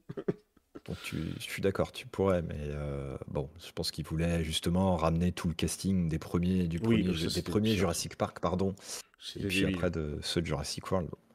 Ils ont essayé, bon, euh, ça n'a pas marché, voilà. Euh, Là, Matrix Resurrection, euh, non, c'est pire, parce qu'en fait, je, pense effectivement que il y avait comme, il y a eu une tentative, quoi. Enfin, je veux dire, le, le fait de dire c'était un jeu vidéo, mais putain, pourquoi pas, en fait? Ouais, why not? Moi, Après je tout. pas trop. ouais. Il y a un côté très méta où euh, effectivement euh, il y a une scène où euh, Smith justement il explique à alors Anderson du coup parce qu'il n'est pas encore en mode je redeviens Néo où il lui dit va falloir faire un Matrix 4. Warner Bros nous demande de faire un Matrix 4 et là tu es en mode what? Mais Ça, c'était dans le. Tu veux dire dans la, dé- dans la démo de C'est dans le film. Ah, dans le film non non c'est dans le film. Parce que Moi, je me rappelle de la blague de la private joke qu'il y avait dans le, dans le, dans Ah, le dans truc le de, film. de Matrix euh, fait sur UE5, Ah. là, sur le, le nouveau moteur. Non, non, non, c'est dans le film. C'est dans le film. C'est-à-dire, dans le film, clairement, il dit écoute, euh, voilà, euh, Warner, Warner Bros., le studio, nous demande de faire un Matrix 4. Donc, il va falloir vous gratter la gueule pour faire un quatrième jeu vidéo.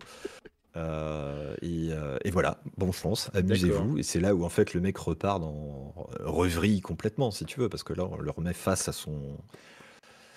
à son. Oui, il brise le quatrième mur, à- comme dit, euh, Voilà, c'est ça. Barato, effectivement. c'est- un, peu- c'est un peu bizarre, d'ailleurs. euh. Non, non, mais c'est, mais c'est amusant, tu vois. Enfin, il y a vraiment, je sais pas, moi je trouve ça rigolo. Euh, maintenant, euh, voilà, moi si j'avais voulu revoir déjà les trois premiers, parce que c'est vraiment que ça, c'est-à-dire pendant 1h45, hein, on parle d'un film de 2h30. Mm. euh, pendant 1h45, je me retape les trois premiers. Si j'avais envie Mais- de revoir les trois premiers, je me serais regardé les trois premiers. est-ce que tu c'est vois. ils ont ils ont pas c'est pas c'est un peu le problème en fait de ça, c'est que du coup ils se disent bah tiens ça se trouve je- il faut plaire à un public qui a pas vu les trois premiers donc il faut leur résumer les trois premiers mais il faut faire plaisir à ceux qui ont vu les trois premiers donc du coup on va leur foutre du fan service donc au final en fait c'est imbouffable quoi tu peux pas arriver à faire un truc euh, ou alors faut juste reprendre le lore d'origine tu mets euh, genre euh, trois premières minutes au début où tu expliques un peu le lore du truc et tu repars sur une histoire complètement différente quoi quitte à disrupter un peu Ouais, d'origine, quoi. ouais, non, mais c'est. Je sais pas, j'ai vraiment du mal pour le coup avec ça. C'est sûr que c'est. C'est pas évident, mais en même temps, bah, il y a une série qui existe avant. Enfin, je veux dire, euh, Bah, c'est comme, dire une connerie, mais les Mad Max, Star Wars, hein. le, Fu- le Fury Road, il me semble pas qu'ils se sont fait chier à nous Non, pour recréer. moi, non. euh, Pour moi, non. À nous recréer euh, pourquoi, euh, pourquoi on en est arrivé là, quoi. Enfin Mm, bon, ça c'est se vrai. comprend assez vite, tu me diras. Oui, enfin, c'est euh, oui, ça, se- le, le truc se comprend assez vite et tout, mais euh, bah, dans Matrix Je- aussi, tu peux le comprendre assez vite. Hein, tu, tu peux Mais expliquer ça en, je sais pas si scènes. cette histoire de, de résumer les trois premiers dans un jeu vidéo était Mm. euh, si nécessaire que ça. Je sais pas s'il était si nécessaire que ça d'aller à ce point dans le fan service. Ça, euh, sur. La première scène, sur la scène du dojo. C'est pour ça que je pensais à Jurassic Park, Jurassic World, parce que c'est bourré de trucs comme ça, quoi. Moi, ça m'a fait vomir en fait. euh. C'est pour ça que je faisais la relation, parce qu'il y en a qui se marrent sur le truc, ils me disent tiens, on va le comparer à Sharknado. En fait, dans Sharknado, c'est nanar assumé le truc. Sauf que dans Jurassic World, tu sens que le dernier Jurassic World, il est englué dans cette volonté Ah oui, de oui, faire oui, non, plaisir sûr, en fan service. sûr, Ce qui aujourd'hui est une horreur, quoi. Non, mais euh, qui, qui, qui, qui sert à rien. Après, euh, ouais, voilà. Donc, encore. Ouais, la- la- la- le, le fan service, c'est vraiment pour moi un truc qui tue le film, Mm. ou en tout cas qui le ralentit énormément. Et si t'es pas fan justement de ça, même si t'as as aimé la série, moi j'ai j'ai retou- j'ai eu. Et pourtant, j'ai adoré le personnage du mérovingien dans euh, Mm. Matrix Reloaded. Mm. Bon, je dirais pas dans Matrix, euh, le troisième, là, je sais même plus comment il s'appelle, euh, tellement il était, un- il était à chier. J'ai cru que c'était Resurrection au début, mais il a un autre nom, je sais plus comment il s'appelle. Ouais, mais j'ai failli le dire, mais je crois que c'est un re quelque chose aussi, mais ça me Ouais. revient pas. J'ai adoré le personnage du mérovingien, mais je n'en avais pas besoin. J'en avais pas besoin dans le dans le résurrection. Ça ne sert à rien. Ah, ça Enfin, apporte rien, il- quoi. c'est- Il n'apporte rien. Si, il dit des gros mots en français, donc ça amuse tout le monde Ah oui, en- aux États-Unis, voilà, parce que c'était ça qui avait fait plaisir aux Américains euh, à l'époque. C'est-à-dire, Mm. voilà, on te met un mec très élégant, très euh, classe, très machin et tout. Euh, Oui, euh, dans le Wilson. 2 avec Monica Bellucci à côté, euh, etc. Et tu vois le mec qui se met à jurer euh, en français euh, comme un dégueulasse. Et là, ils le font revenir en mode clodo. Euh, genre, euh, c'est un programme pirate, donc forcément, il est habillé en clodo. Bah non, il peut être habillé comme avant. Enfin, et puis, il sert à rien. Voilà, il se bat même pas. Il, Comme fait dans juste, Jurassic il dit juste World des gros avec mots. le, euh. le scientifique qui sert à rien, qui revient aussi en mode clodo complètement désabusé, tu vois, c'est... Ouais, non, mais voilà, c'est mais non, mais c'est- c'est- c'est ça, c'est hallucinant. ça Aucun ne sert intérêt, quoi. strictement à rien. Quoi. ça a aucun intérêt, quoi. Il y, a, il y a un arc narratif qui pourrait être intéressant, c'est que les machines, elles sont plus toutes d'accord entre elles. Donc là, on a un Mhm. côté Transformers qui arrive. Euh, Il y a des machines qui aident les humains maintenant. Et puisqu'elles ont même aidé à créer la nouvelle cité qui s'appelle Io, euh, parce que Zion a été abandonné. Euh, mais c'est pas creusé plus que ça. Bon, pourquoi pas, hein, après tout. Euh, on sait pas pourquoi, on sait pas trop comment. Je crois que c'est expliqué vite fait pendant 2-3 minutes, mais tu décroches déjà tellement que t'en as plus rien à foutre. Et puis euh, la fin, si tu veux, ça fait vraiment un peu euh, qui, moi, m'a un peu débecté, débecté à la fin de, de Sense8 aussi, c'est euh, le pouvoir de l'amour. Ah oui. Pouvoir de l'amour, ça marche bien dans euh, Cinquième élément, ça. mais- Je veux bien, non mais bien sûr, il faut de l'amour, il faut de, il faut de la tendresse dans ce monde. C'est ça me rappelle une pub pour Voilà. du chocolat, ça. Euh, non mais voilà, il faut un peu de, ah, voilà, un peu de Un peu de tendresse dans tendresse ce monde, de brut. Voilà, je sais plus quelle marque de chocolat c'était. On était matrixés par les pubs de on notre peut enfance. On peut hein. pas la dire, on peut pas la dire, mais ils le disent encore aujourd'hui, je crois. hein. Ah ouais? Mais c'est juste, voilà, non, stop, merci, euh, le pouvoir de l'amour, merde, on en a tout le temps, tout le temps. Ça Ouais, va. mais dans le cinquième élément, ça Euh, marchait bien en fait, parce que c'était l'histoire de tous les éléments, et t'avais le cinquième qui venait chapeauter le truc, Oui, et c'était fini quoi. C'était voilà, ça, ça matchait en fait avec l'histoire et ça le faisait. euh, et voilà, c'est ce que assez Ikishi novateur. dit. C'est ça, Ouais. c'était novateur. C'est un truc que novateur. n'avais pas déjà vu dans plein d'autres films, etc. Encore que tu pouvais dire que King Kong, c'était l'histoire d'amour entre. euh, euh, comment elle s'appelait, l'héroïne Merde. Ah oui, oui, plus son nom. ouais. Euh, mais voilà, c'est pour la sauver qui se Mm. sacrifie à la fin. Enfin, oui, bien sûr qu'il y a toujours ce sous-jacent de dire euh, il y a du bon dans l'humain et il faut que l'humain, avec son bon, fasse des trucs incroyables. Quoi. Mais arrêtons, quoi. C'est Quand c'est, quand c'est juste pour te jeter le pouvoir de l'amour à la gueule au bout de deux heures et demie, sachant que t'as déjà 1h45 de film qui t'ont servi à rien, mais t'es juste là en mode va chier. Plus. Et en fait, moi, ce que j'arrive juste Donc- pas à comprendre, c'est le pitch de base de te dire quel va être l'intérêt. Bon, aussi, enfin, le- la réponse on l'a, hein, c'est le pognon. Mais en dehors de ça, je veux dire, artistiquement, c'est quoi l'intérêt de, de faire revenir à une saga comme ça avec un quatrième? Je veux dire, ça apporte quoi au- à la saga elle-même? Je veux dire, c'est. euh, Ça, ça apporte rien. Euh, j'avouerais que c'était peut-être pas une bonne idée. euh, Enfin, les Matrix, les trois premiers suffisent à eux-mêmes. Tu vois, les trois premiers, Oui, oui, ça oui. finit Non, là. dire, euh, Basta, j'allais dire- point barre, il y a une et fin puis, et tout. en plus, le, le Matrix Besoin 3, de c'est pas le comme le cinquième élément. Quoi. Non, mais voilà, mais en plus, c'était pas le pouvoir de l'amour, tu vois. C'était Oui. euh, c'était la puissance ou la force du sacrifice, quoi. Vrai. Tu vois, Mm. le sacrifice de un ou deux, enfin de quelques-uns, euh, pour un l'ensemble, pour le collectif. Et tu vois, et ça, c'est un truc qui doit parler encore aujourd'hui, Mm. parce que c'est une réalité. C'est-à-dire, bah, à un moment, ouais, euh, c'est pas la somme des bonheurs individuels qui fait le bonheur de tout le monde. Mm. Et c'était vraiment ça, c'est-à-dire, euh, bah, euh, Trinity et Neo, ils partent euh, au cœur euh, de la cité des robots, quitte à se faire défoncer la gueule. Elle, elle meurt, bon, voilà, de la manière dont elle meurt. Et lui, il se sacrifie littéralement pour sauver les humains, quoi, pour sauver l'humanité. Bah là, je sais pas, voilà, ça c'est une bonne fin. Là, euh, le pouvoir de l'amour, c'est on se donne la main, on se fait un bisou, euh, merci de nous avoir redonné une chance, et puis on Ça- s'envole je vais être un peu ensemble. méchant, mais ça sent un peu les nouveaux cathos le soir à la kermesse, un, un dimanche soir à la messe, quoi. Tiens, si. Allez, le Putain, pouvoir de moi, si j'ai l'amour, envie les de voir, enfants euh, Bah ouais, mais si j'ai envie de voir deux Superman s'envoler à la fin d'un film, euh, je mets Superman, quoi. Enfin, Oui, c'est ça. bref, voilà. Loïc C. Clark, Et, c'est le pouvoir ouais, voilà, je mets Loïs et Clark. C'est pareil, c'est vrai que Gilles Gas qui dit. C'est assez marrant parce que c'est vrai que le film, euh, il- on parle du maquillage de la vieille, euh, de la dirigeante de la cité Dio, non, de Niobe, effectivement, Jada Pinkett Smith qui est vieillie dans le.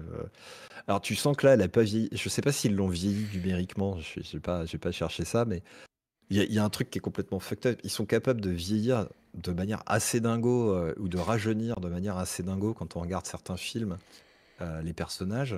Et là, euh, tu vois, quand je parlais de Surrogates, donc Clone, la dernière fois, euh, Bruce Willis, ils l'ont rajeuni numériquement, ça se voit, et ça fait le job à peu près. Là, je sais pas, j'ai l'impression qu'ils l'ont vieilli au latex à l'ancienne. C'est pas du tout crédible, quoi. Enfin, il y a, des décalages comme ça qui sont assez, euh, assez bizarres. euh, bon, bref. Puis là, je viens de repenser que une des personnes qui les aide ou un des programmes qui les aide, c'est un programme qui les rencontre dans la première trilogie. Enfin, bon, je sais pas. Bref, Euh, c'est pas incroyable. Si vous êtes fan de la série, regardez-le pour pas mourir bête. Enfin, j'imagine que si vous êtes fan de la série, il y a bien longtemps que vous l'avez regardé et peut-être que vous êtes en train de me tuer littéralement euh, derrière les écrans.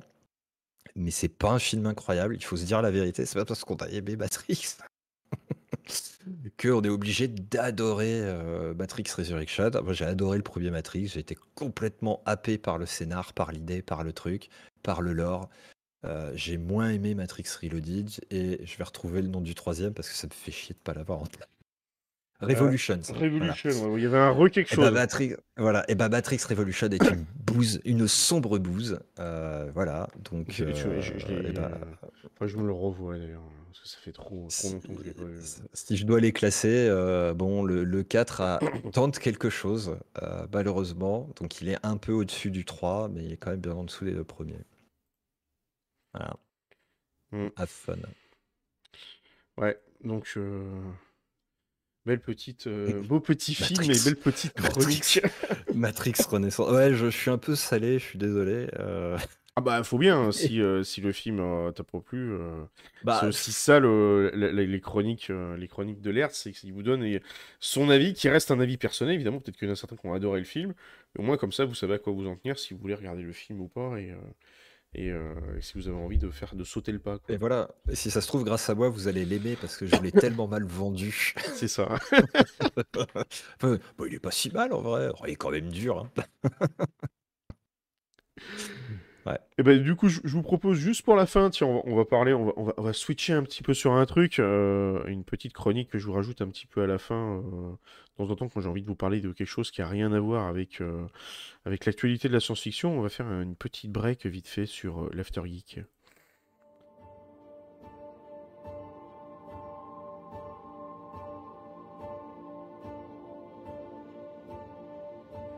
Alors, sur l'After Geek, j'avais envie de vous parler d'un jeu qui a juste mais, rien à voir avec la science-fiction.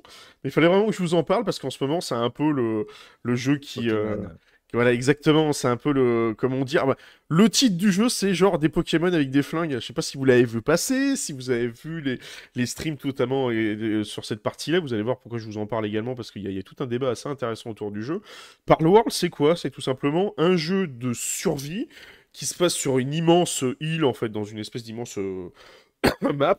Et en fait, dans cette, euh, sur cette map-là, vous allez rencontrer des espèces de petits animaux tout mignons que vous voyez sur la droite, que vous allez pouvoir capturer, que vous allez pouvoir littéralement euh, réduire un peu en esclavage et faire travailler pour vous et tout dans tous les sens.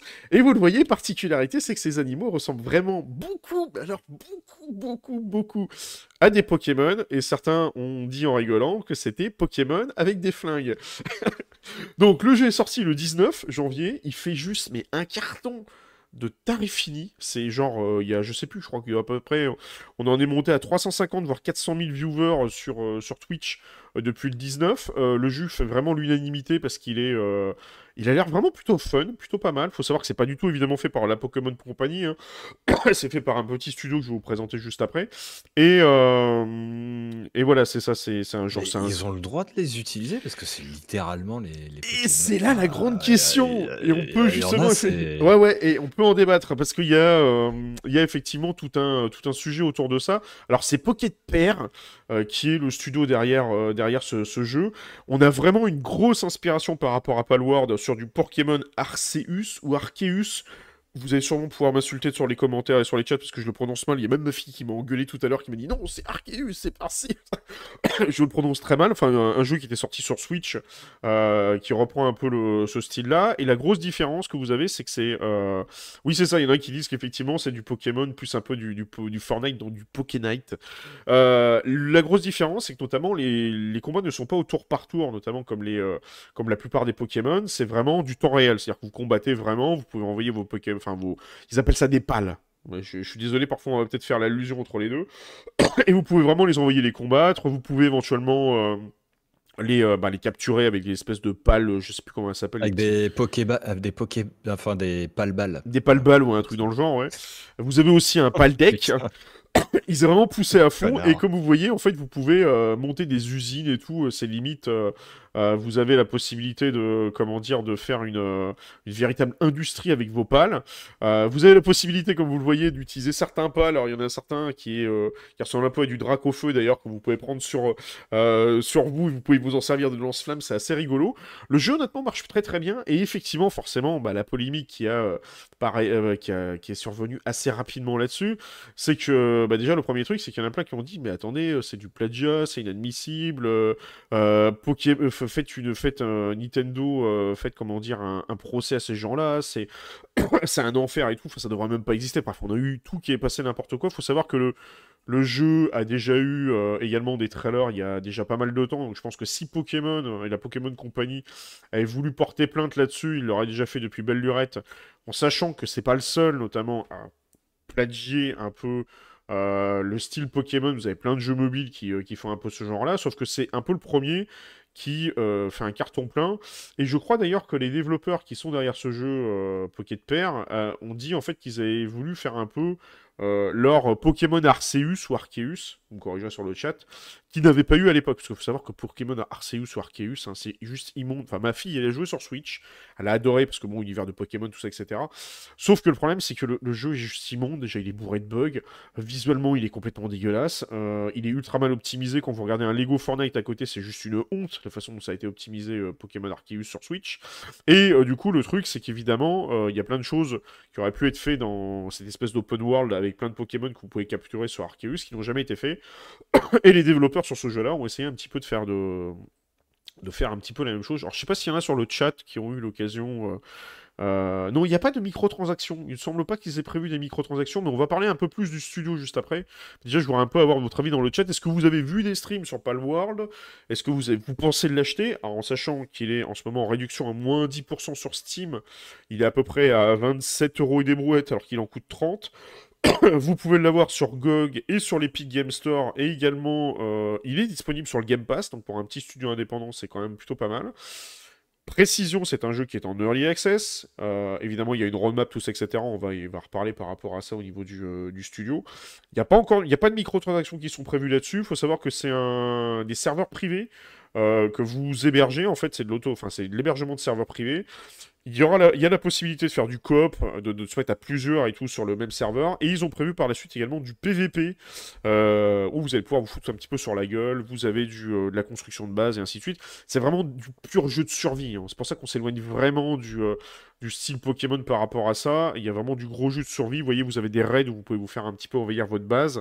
Et euh, du coup, voilà un petit peu pour poser les, euh, les bases. Je sais pas si toi, t'en avais entendu parler, euh, l'air de... Euh, ah, attends, j'ai vu passer le nom de Palward il y a deux jours. Ouais, mais ça, ça date du 19 janvier, donc si t'as pas, t'as pas traîné sur euh, Twitch... euh, Ouais, non, non, pas du tout, pas du tout. Là, c'est Twitch. euh, j'ai un peu, Oui, bah, vous l'avez pas vu euh, passer, J'étais un peu tenu loin, du coup. Mais euh, non, je suis en train de penser qu'en fait, euh, comme c'est pas exactement des Pokémon qui sont repris et qu'il y a quand même eu une tétrachier de produits dérivés annexes, etc., avec euh, Digimon. euh, et conneries Oui, du Digimon genre. aussi, oui, on peut en parler, effectivement. euh. Ouais, on peut imaginer que euh, bon, ça va être difficile euh, pour les mecs d'attaquer. Ils reprennent pas les noms. euh, Non. et même si ça se ressemble, bah oui. Enfin, sauf que euh, t'as des Pokémon qui ressemblent à des trucs euh, qui existent sur Terre, quoi. Un Lamia, c'est un mouton. Bon, bah. Déjà, pas nous faire chier. c'est le mec qui fait les moutons en dessin s'il a envie de faire Oui. des moutons en dessin. Euh, ouais, non, mais après, oui, oui, oui, oui, c'est, c'est- mais c'est quand même très, enfin, j'ai vraiment l'impression qu'il y a des Pokémon dedans, quoi. Les- Ouais. Plus que les Digimon qui étaient quand même un peu différents. Oui, un petit peu, ouais. Alors, on va revenir un Euh, peu sur l'histoire du studio. Pocket Pair, ils en sont pas à leur premier jeu. Parce que y a beau- y a- j'ai j'ai vu très peu de créateurs de contenu en parler, ce truc-là. Alors, j'ai un petit peu fait mes, mes petites recherches par rapport à ça. Pocket Pair, ils sont à l'origine d'un autre jeu qui s'appelle le Craftopia. Euh, Craftopia est aussi un jeu qui est en early access depuis 2020. Et bizarrement, je vais essayer de vous montrer et de vous retrouver un peu des, euh, des vidéos sur, euh, sur Craftopia. On va essayer de retrouver ça du coup directement sur, sur YouTube. Sur Steam, t'as éventuellement. Ouais, je vais essayer de vous retrouver des petits trailers, tous, etc. sur, sur Craftopia. Et vous allez voir en fait que Craftopia, il y a quand même beaucoup de ressemblances avec notamment, euh, comment dire, euh, avec le, bah, le, le Palworld qui, est, euh, qui est présent. Alors, il y a des musiques qui sont quasiment identiques. Des sons de musique d'ailleurs qui font très Zelda d'ailleurs dans le style. Le personnage c'est un peu la même chose. Vous pouvez, vous avez la possibilité de récupérer des animaux, de bizarrement de les attraper aussi. Oui, je sais, on peut balancer des vaches dans un, on peut balancer des vaches dans un, dans un chaudron. Euh, vous pouvez récupérer des animaux en leur balançant aussi des espèces de boules pour les, euh, pour les récupérer. Vous avez des combats, machin, etc. Donc en fait, on a l'impression qu'ils ont un peu repris euh, tout ce qu'ils ont fait en fait sur Craftopia pour le balancer. Vous voyez, il a balancé le truc sur la girafe, il l'a récupéré. Ils ont récupéré un petit peu tout ça pour, pour le mettre dans Palworld. Donc ils ont un peu récupéré leur asset de base en améliorant un peu le, le style visuel. Sauf que le problème, ce qui... Là, je vais me faire un peu l'avocat du diable et dans notamment les détracteurs qui est autour de, de Palworld. Ils disent oui, mais alors les gars, s'ils sont déjà sur euh, Craftopia depuis 2020 en Early Access, il y a des chances pour qu'on ait un Palworld qui reste longtemps, longtemps, longtemps, longtemps et très longtemps en Early Access et qu'on n'en voit jamais le bout. Donc c'est un petit peu déjà le premier, la première chose qui est, euh, qui est reprochée Ouais, un peu au studio. Moi, j'ai une question. Est-ce qu'au Ouais. moins, ce qu'ils ont promis, c'est ce que t'as dans le jeu? Ou eux aussi, ils ont pris un Unreal Engine, Alors, tous le- les le- assets gratos, et Alors je ne sais pas. Alors on va y revenir justement sur la création des assets. Je ne sais pas parce que j'ai pas trouvé vraiment de. il y a- je sais qu'il y a des idées de, de roadmap sur le long terme au niveau de Palworld. Évidemment, l'éditeur rassure tout le monde en disant oui, il va y avoir des, des, euh, des ajouts, tout ça, etc. Sauf qu'en fait, Craftopia, euh, ils, ont, ils se font traîner le jeu en early access depuis des années. Et j'ai pas l'impression qu'il y a une vraie volonté de le sortir en, en version finale. C'est très souvent, en plus d'ailleurs, quand tu si vous le savez peut-être pas, mais quand vous publiez des jeux sur Steam, vous avez un peu l'obligation de justifier pourquoi vous êtes en early access et qu'est-ce que vous prévoyez de faire sur le jeu. Sauf que le problème, c'est que Steam ne revient jamais là-dessus en disant Bah écoutez, les gars, euh, vous avez dit que vous allez faire une early access de deux ans, en imposant un time par exemple. Bah oui, mais là, ça fait euh, deux ans de plus. Il y a un moment, il va falloir se décider, quoi. Il faut au moins sortir des features de base et ainsi de suite. Ça n'a jamais été vraiment trop le cas, j'ai l'impression, sur Craftopia. Je me trompe peut-être. hein. Euh, et du coup, il y a beaucoup de gens, en fait, qui, qui, qui ont peur, en fait, qu'on ait un peu la même chose avec, avec Palworld. Euh, autre chose qui a été euh, dit et euh, il y en a beaucoup qui suspectent aussi le studio d'avoir fait ça, c'est que l'un des développeurs, alors là, il faut aller regarder, faire fouiller un peu sur les Twitter, euh, l'un des membres des développeurs côté, euh, Pocket Pair, alors certains disent qu'il a l'air un peu accro au NFT et ainsi de suite, à la blockchain, donc forcément derrière, c'est un peu aussi pour faire du bad buzz hein, qu'ils ont sorti ce truc-là. Ça veut pas dire qu'il va implémenter les NFT dedans, mais bon, on sait jamais. Hein. mais d'un autre côté, parce qu'il faut savoir que les NFT sont interdites sur Steam, ça y est, au passage. Mais en fait, l'un des développeurs a été fan notamment de génération d'assets par IA. Et il y en a qui auraient découvert, alors je sais pas si c'est vrai ou pas, est-ce que c'est pas des détracteurs de Pokémon, où ils ont dit en fait que limite euh, tout ce qui est un peu, euh, toutes les assets d'équivalent de, de, Pokémon produits dans PAL, euh, c'est limite en fait des, des, générateurs de Pokémon en version IA, quoi. Et qu'ils auraient pris, balancé un Pokémon dans ce générateur IA, qu'il aurait demandé de chier une palanquée, parce qu'il a à peu près une centaine de pales, et que ça, aurait produit les fameux Pokémon, que, enfin les fameux pales que l'on voit dans ce jeu-là. Donc il y en a qui ont des suspicions de se demander s'il y a effectivement euh, pas un gros plagiat là-dessus et qui se sont juste pas fait chier en fait.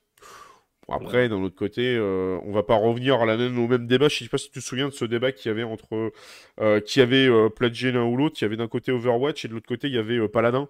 Euh, qui était un peu le concurrent d'Overwatch. Il y avait beaucoup de débats à l'époque sur savoir que Paladin avait, avait copié Overwatch ou vice-versa. Sauf qu'il y a des fois, malheureusement, euh, quand tu crées des assets et tu crées des éléments, il y a des fois tu te retrouves à faire la même chose. Tu veux créer un magicien et tout, euh, qui a une épée ou un truc muche, bah à la fin, forcément, tu as des assets qui finissent par se ressembler. Quoi. Je veux dire, tu peux pas réinventer la roue à chaque fois. Quoi. Donc voilà, donc je voulais vous parler de ça un petit peu sur, oui, Paladin, concurrent gratuit de du fameux, euh, du fameux Overwatch qui a été euh, payant à l'origine et qui est devenu gratuit maintenant. Quoi. Donc, je sais pas s'il y en a qui ont entendu parler ou pas de ce, de ce jeu-là. Euh, perso, je me suis pas fané Pokémon, quelle que soit la version et le support. pas me faner la version Wish. Bah, en fait, moi, tu vois, la différence, c'est, je, me faisais la réflexion, j'en discutais un peu sur, sur un stream. Je suis pas du tout fan en fait des jeux au tour par tour. Parce qu'en fait, c'est vraiment personnel hein, ce que je veux dire. C'est vraiment un avis perso. J'aime pas les jeux au tour par tour, un peu comme ce qu'il y a dans Pokémon ou dans certains Final Fantasy, parce que je trouve que ça casse la dynamique des combats. Et ça me saoule en fait de voir des personnages qui se dandinent comme ça, là, tu en attendant, qui se foutent une raclée ou qui te mettent une raclée. J'aime pas en fait. C'est, euh, je trouve en fait que dans le tour par tour, ça reprend trop en fait les, euh, le style de jeu euh, qu'il y avait il y a très longtemps sur les jeux de plateau, tout ça, etc. Et que ça n'innove pas en fait par rapport au médium du jeu vidéo. Donc c'est pour ça que je suis pas fan personnellement des tours par tour, et c'est pour ça que les Pokémon j'aime pas ça. Je n'ai jamais été fan de ce truc-là. Mais là, l'avantage, c'est que c'est euh, pas du tour par tour, c'est du vrai combat instant réel où tu te bats et tout avec tes Pokémon, enfin avec tes pales. D'ailleurs, ça devient vite le bordel quand il y en a un peu dans tous les sens parce que ça envoie des rayons de partout, c'est un peu la merde. C'est vachement, c'est ultra dynamique et ça a pas l'air chiant. Et moi, ça m'attirerait plus, si tu veux, qu'un Pokémon Arceus ou Arceus. À cause de ça, justement, à cause du tour par tour. Donc à voir, je, me, tâte honnêtement, je vous le dis, hein, je me tâte à l'acheter. Je le streamerai pas sur la chaîne parce que c'est pas, on n'est pas dans la science-fiction, hein, ou alors j'ai vraiment euh, fumé euh, un bourraille de coke pour dire que c'est de la SF. Hein. On, sait jamais, remarque. Hein, on cherchons un peu. Euh, les bestioles, elles peuvent avoir été manipulées génétiquement. tout à fait. C'est de la SF. Mais donc du coup, je le ferai pas effectivement en, live ou alors vraiment pour pour me marrer. Mais je me tâte en fait à me le prendre, juste histoire de voir ce que ça donne, parce que ça a l'air drôle en fait. Et puis il y a beaucoup de gens qui qui ont dit qu'au final, euh, c'était pas si dégueulasse que ça, et euh, il y avait de bonnes idées. Alors évidemment, il y a des early access, tout ça, etc. Il y a quand même pas mal de bugs. J'ai vu récemment euh, un streamer le tester qui disait justement que la gestion des priorités par rapport à tes pales que tu envoies un peu sur le... dans ton... dans tes différentes chaînes de montage, c'est un peu le bordel parce que la gestion des priorités est mal foutue. Mais là, le mec avait déjà tryhard le jeu depuis le 19 janvier. Il, il avait déjà presque tous les, tous les pales, il les avait tous récupérés. Quoi. Euh, bah, tour par tour, voilà maintenant, c'est euh, Bloodwall. Moi, dans les tours par tour, ce, ce qui que je trouve personnellement, qui arrive encore à peu près à supporter, c'est plutôt les genres les Commander and Conquer. Parce qu'il y a une notion de stratégie, tout ça, etc. Et j'en discutais avec quelqu'un sur un stream qui disait Oui, moi j'aime bien les tours par tour, parce que je, je, reproche rien en fait au fait aux gens qui, qu'il y a des gens qui aiment les tours par tour. Mais lui, il justifiait le fait qu'il aimait les jeux au tour par tour et qu'il n'aimait pas les jeux justement où il y avait du combat instant.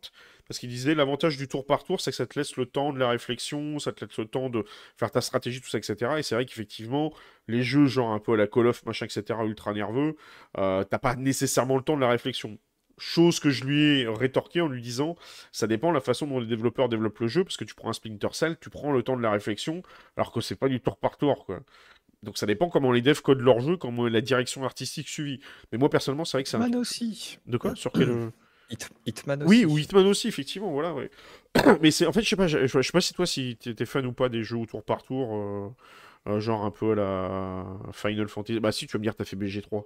Baldur's Gate 3, il y a du. Euh, Oui, c'est du. Oui, alors c'est pas c'est pas du tour par tour à proprement parler parce que enfin qu'on appelle tour par tour, c'est quoi? C'est le truc où toi tu joues, tu fais toute ta séquence de jeu et puis tu laisses jouer l'autre ou est-ce que Oui, ou c'est tu- enfin, chaque personnage a sa séquence? parce Ce que que Ce que j'appelle vraiment le tour par tour, c'est en fait, t'as deux lignes d'ennemis qui sont l'un contre l'autre, et en fait, euh, t'envoies sans arrêt des sorts, des machins, et ils se foutent sur la gueule les uns après les autres, tu sais, en... Ouais, donc ouais, ouais, Bah, comme le jeu que t'as donc, fait la dernière fois avec euh, Marvel, là, si je dis pas de bêtises. Pour moi, Oui, oui, oui, oui, oui.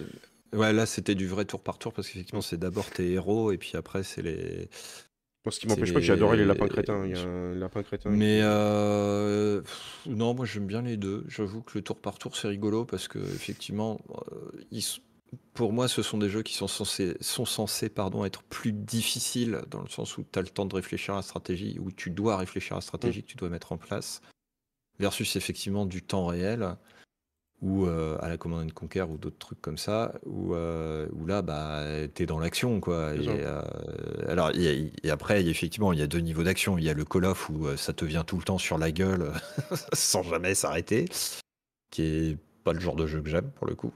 Mm. Et puis, tu as les jeux, effectivement, des RTS à la Command and Conquer, Edge of Empire, etc., où on est un petit peu plus il y a du séquençage, hein, euh, le temps de monter ta base, préparer ta première armée, envoyer Ouais. tes vagues de, de trucs ou recevoir les vagues ennemies. Euh, non, le- les deux sont bien, je trouve. Je sais pas. Moi, c'est plus en fait quand je vois des personnages, c'est aligner les uns en face des autres, un peu. Enfin, je, je... un peu clash, hein, mais c'est ce que tu as sur beaucoup de jeux mobiles.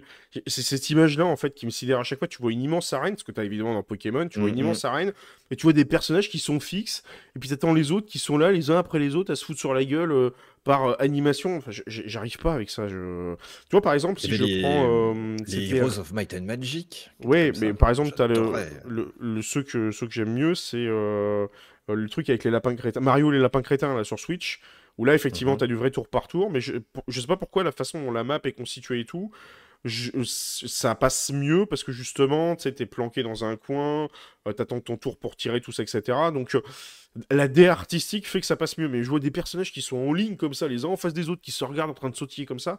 Je sais pas pourquoi ça passe pas, ça m'énerve. j'arrive pas à comprendre pourquoi ça m'énerve.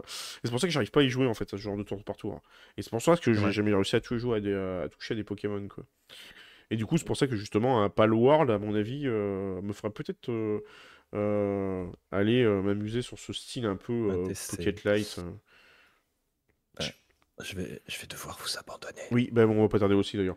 Bah, de toute façon, oui, comme tu dis, euh, Boubarato, c'est un peu comme du. Il y, a- il y a une inspiration de Ark. hein. Si vous avez aimé Ark, effectivement, vous aimerez euh, Palworld, parce qu'on est un petit peu dans ce, euh, dans ce style-là. Donc voilà ce qu'on pouvait dire du coup, de toute façon, pour l'actualité de la science-fiction et euh, l'actualité geek aussi de la, de la semaine. Bah, merci à toi, dans tous les cas, d'avoir euh, rejoint l'émission pour ce soir. Avec plaisir. Très rapidement, ce que tu as prévu des choses et tout, euh, courant de semaine pro, euh, je vous mets la, la chaîne de l'ERD sur. euh, Euh, sur je vais dire encore dans la, dans la plus grande des théories, euh, mardi et vendredi.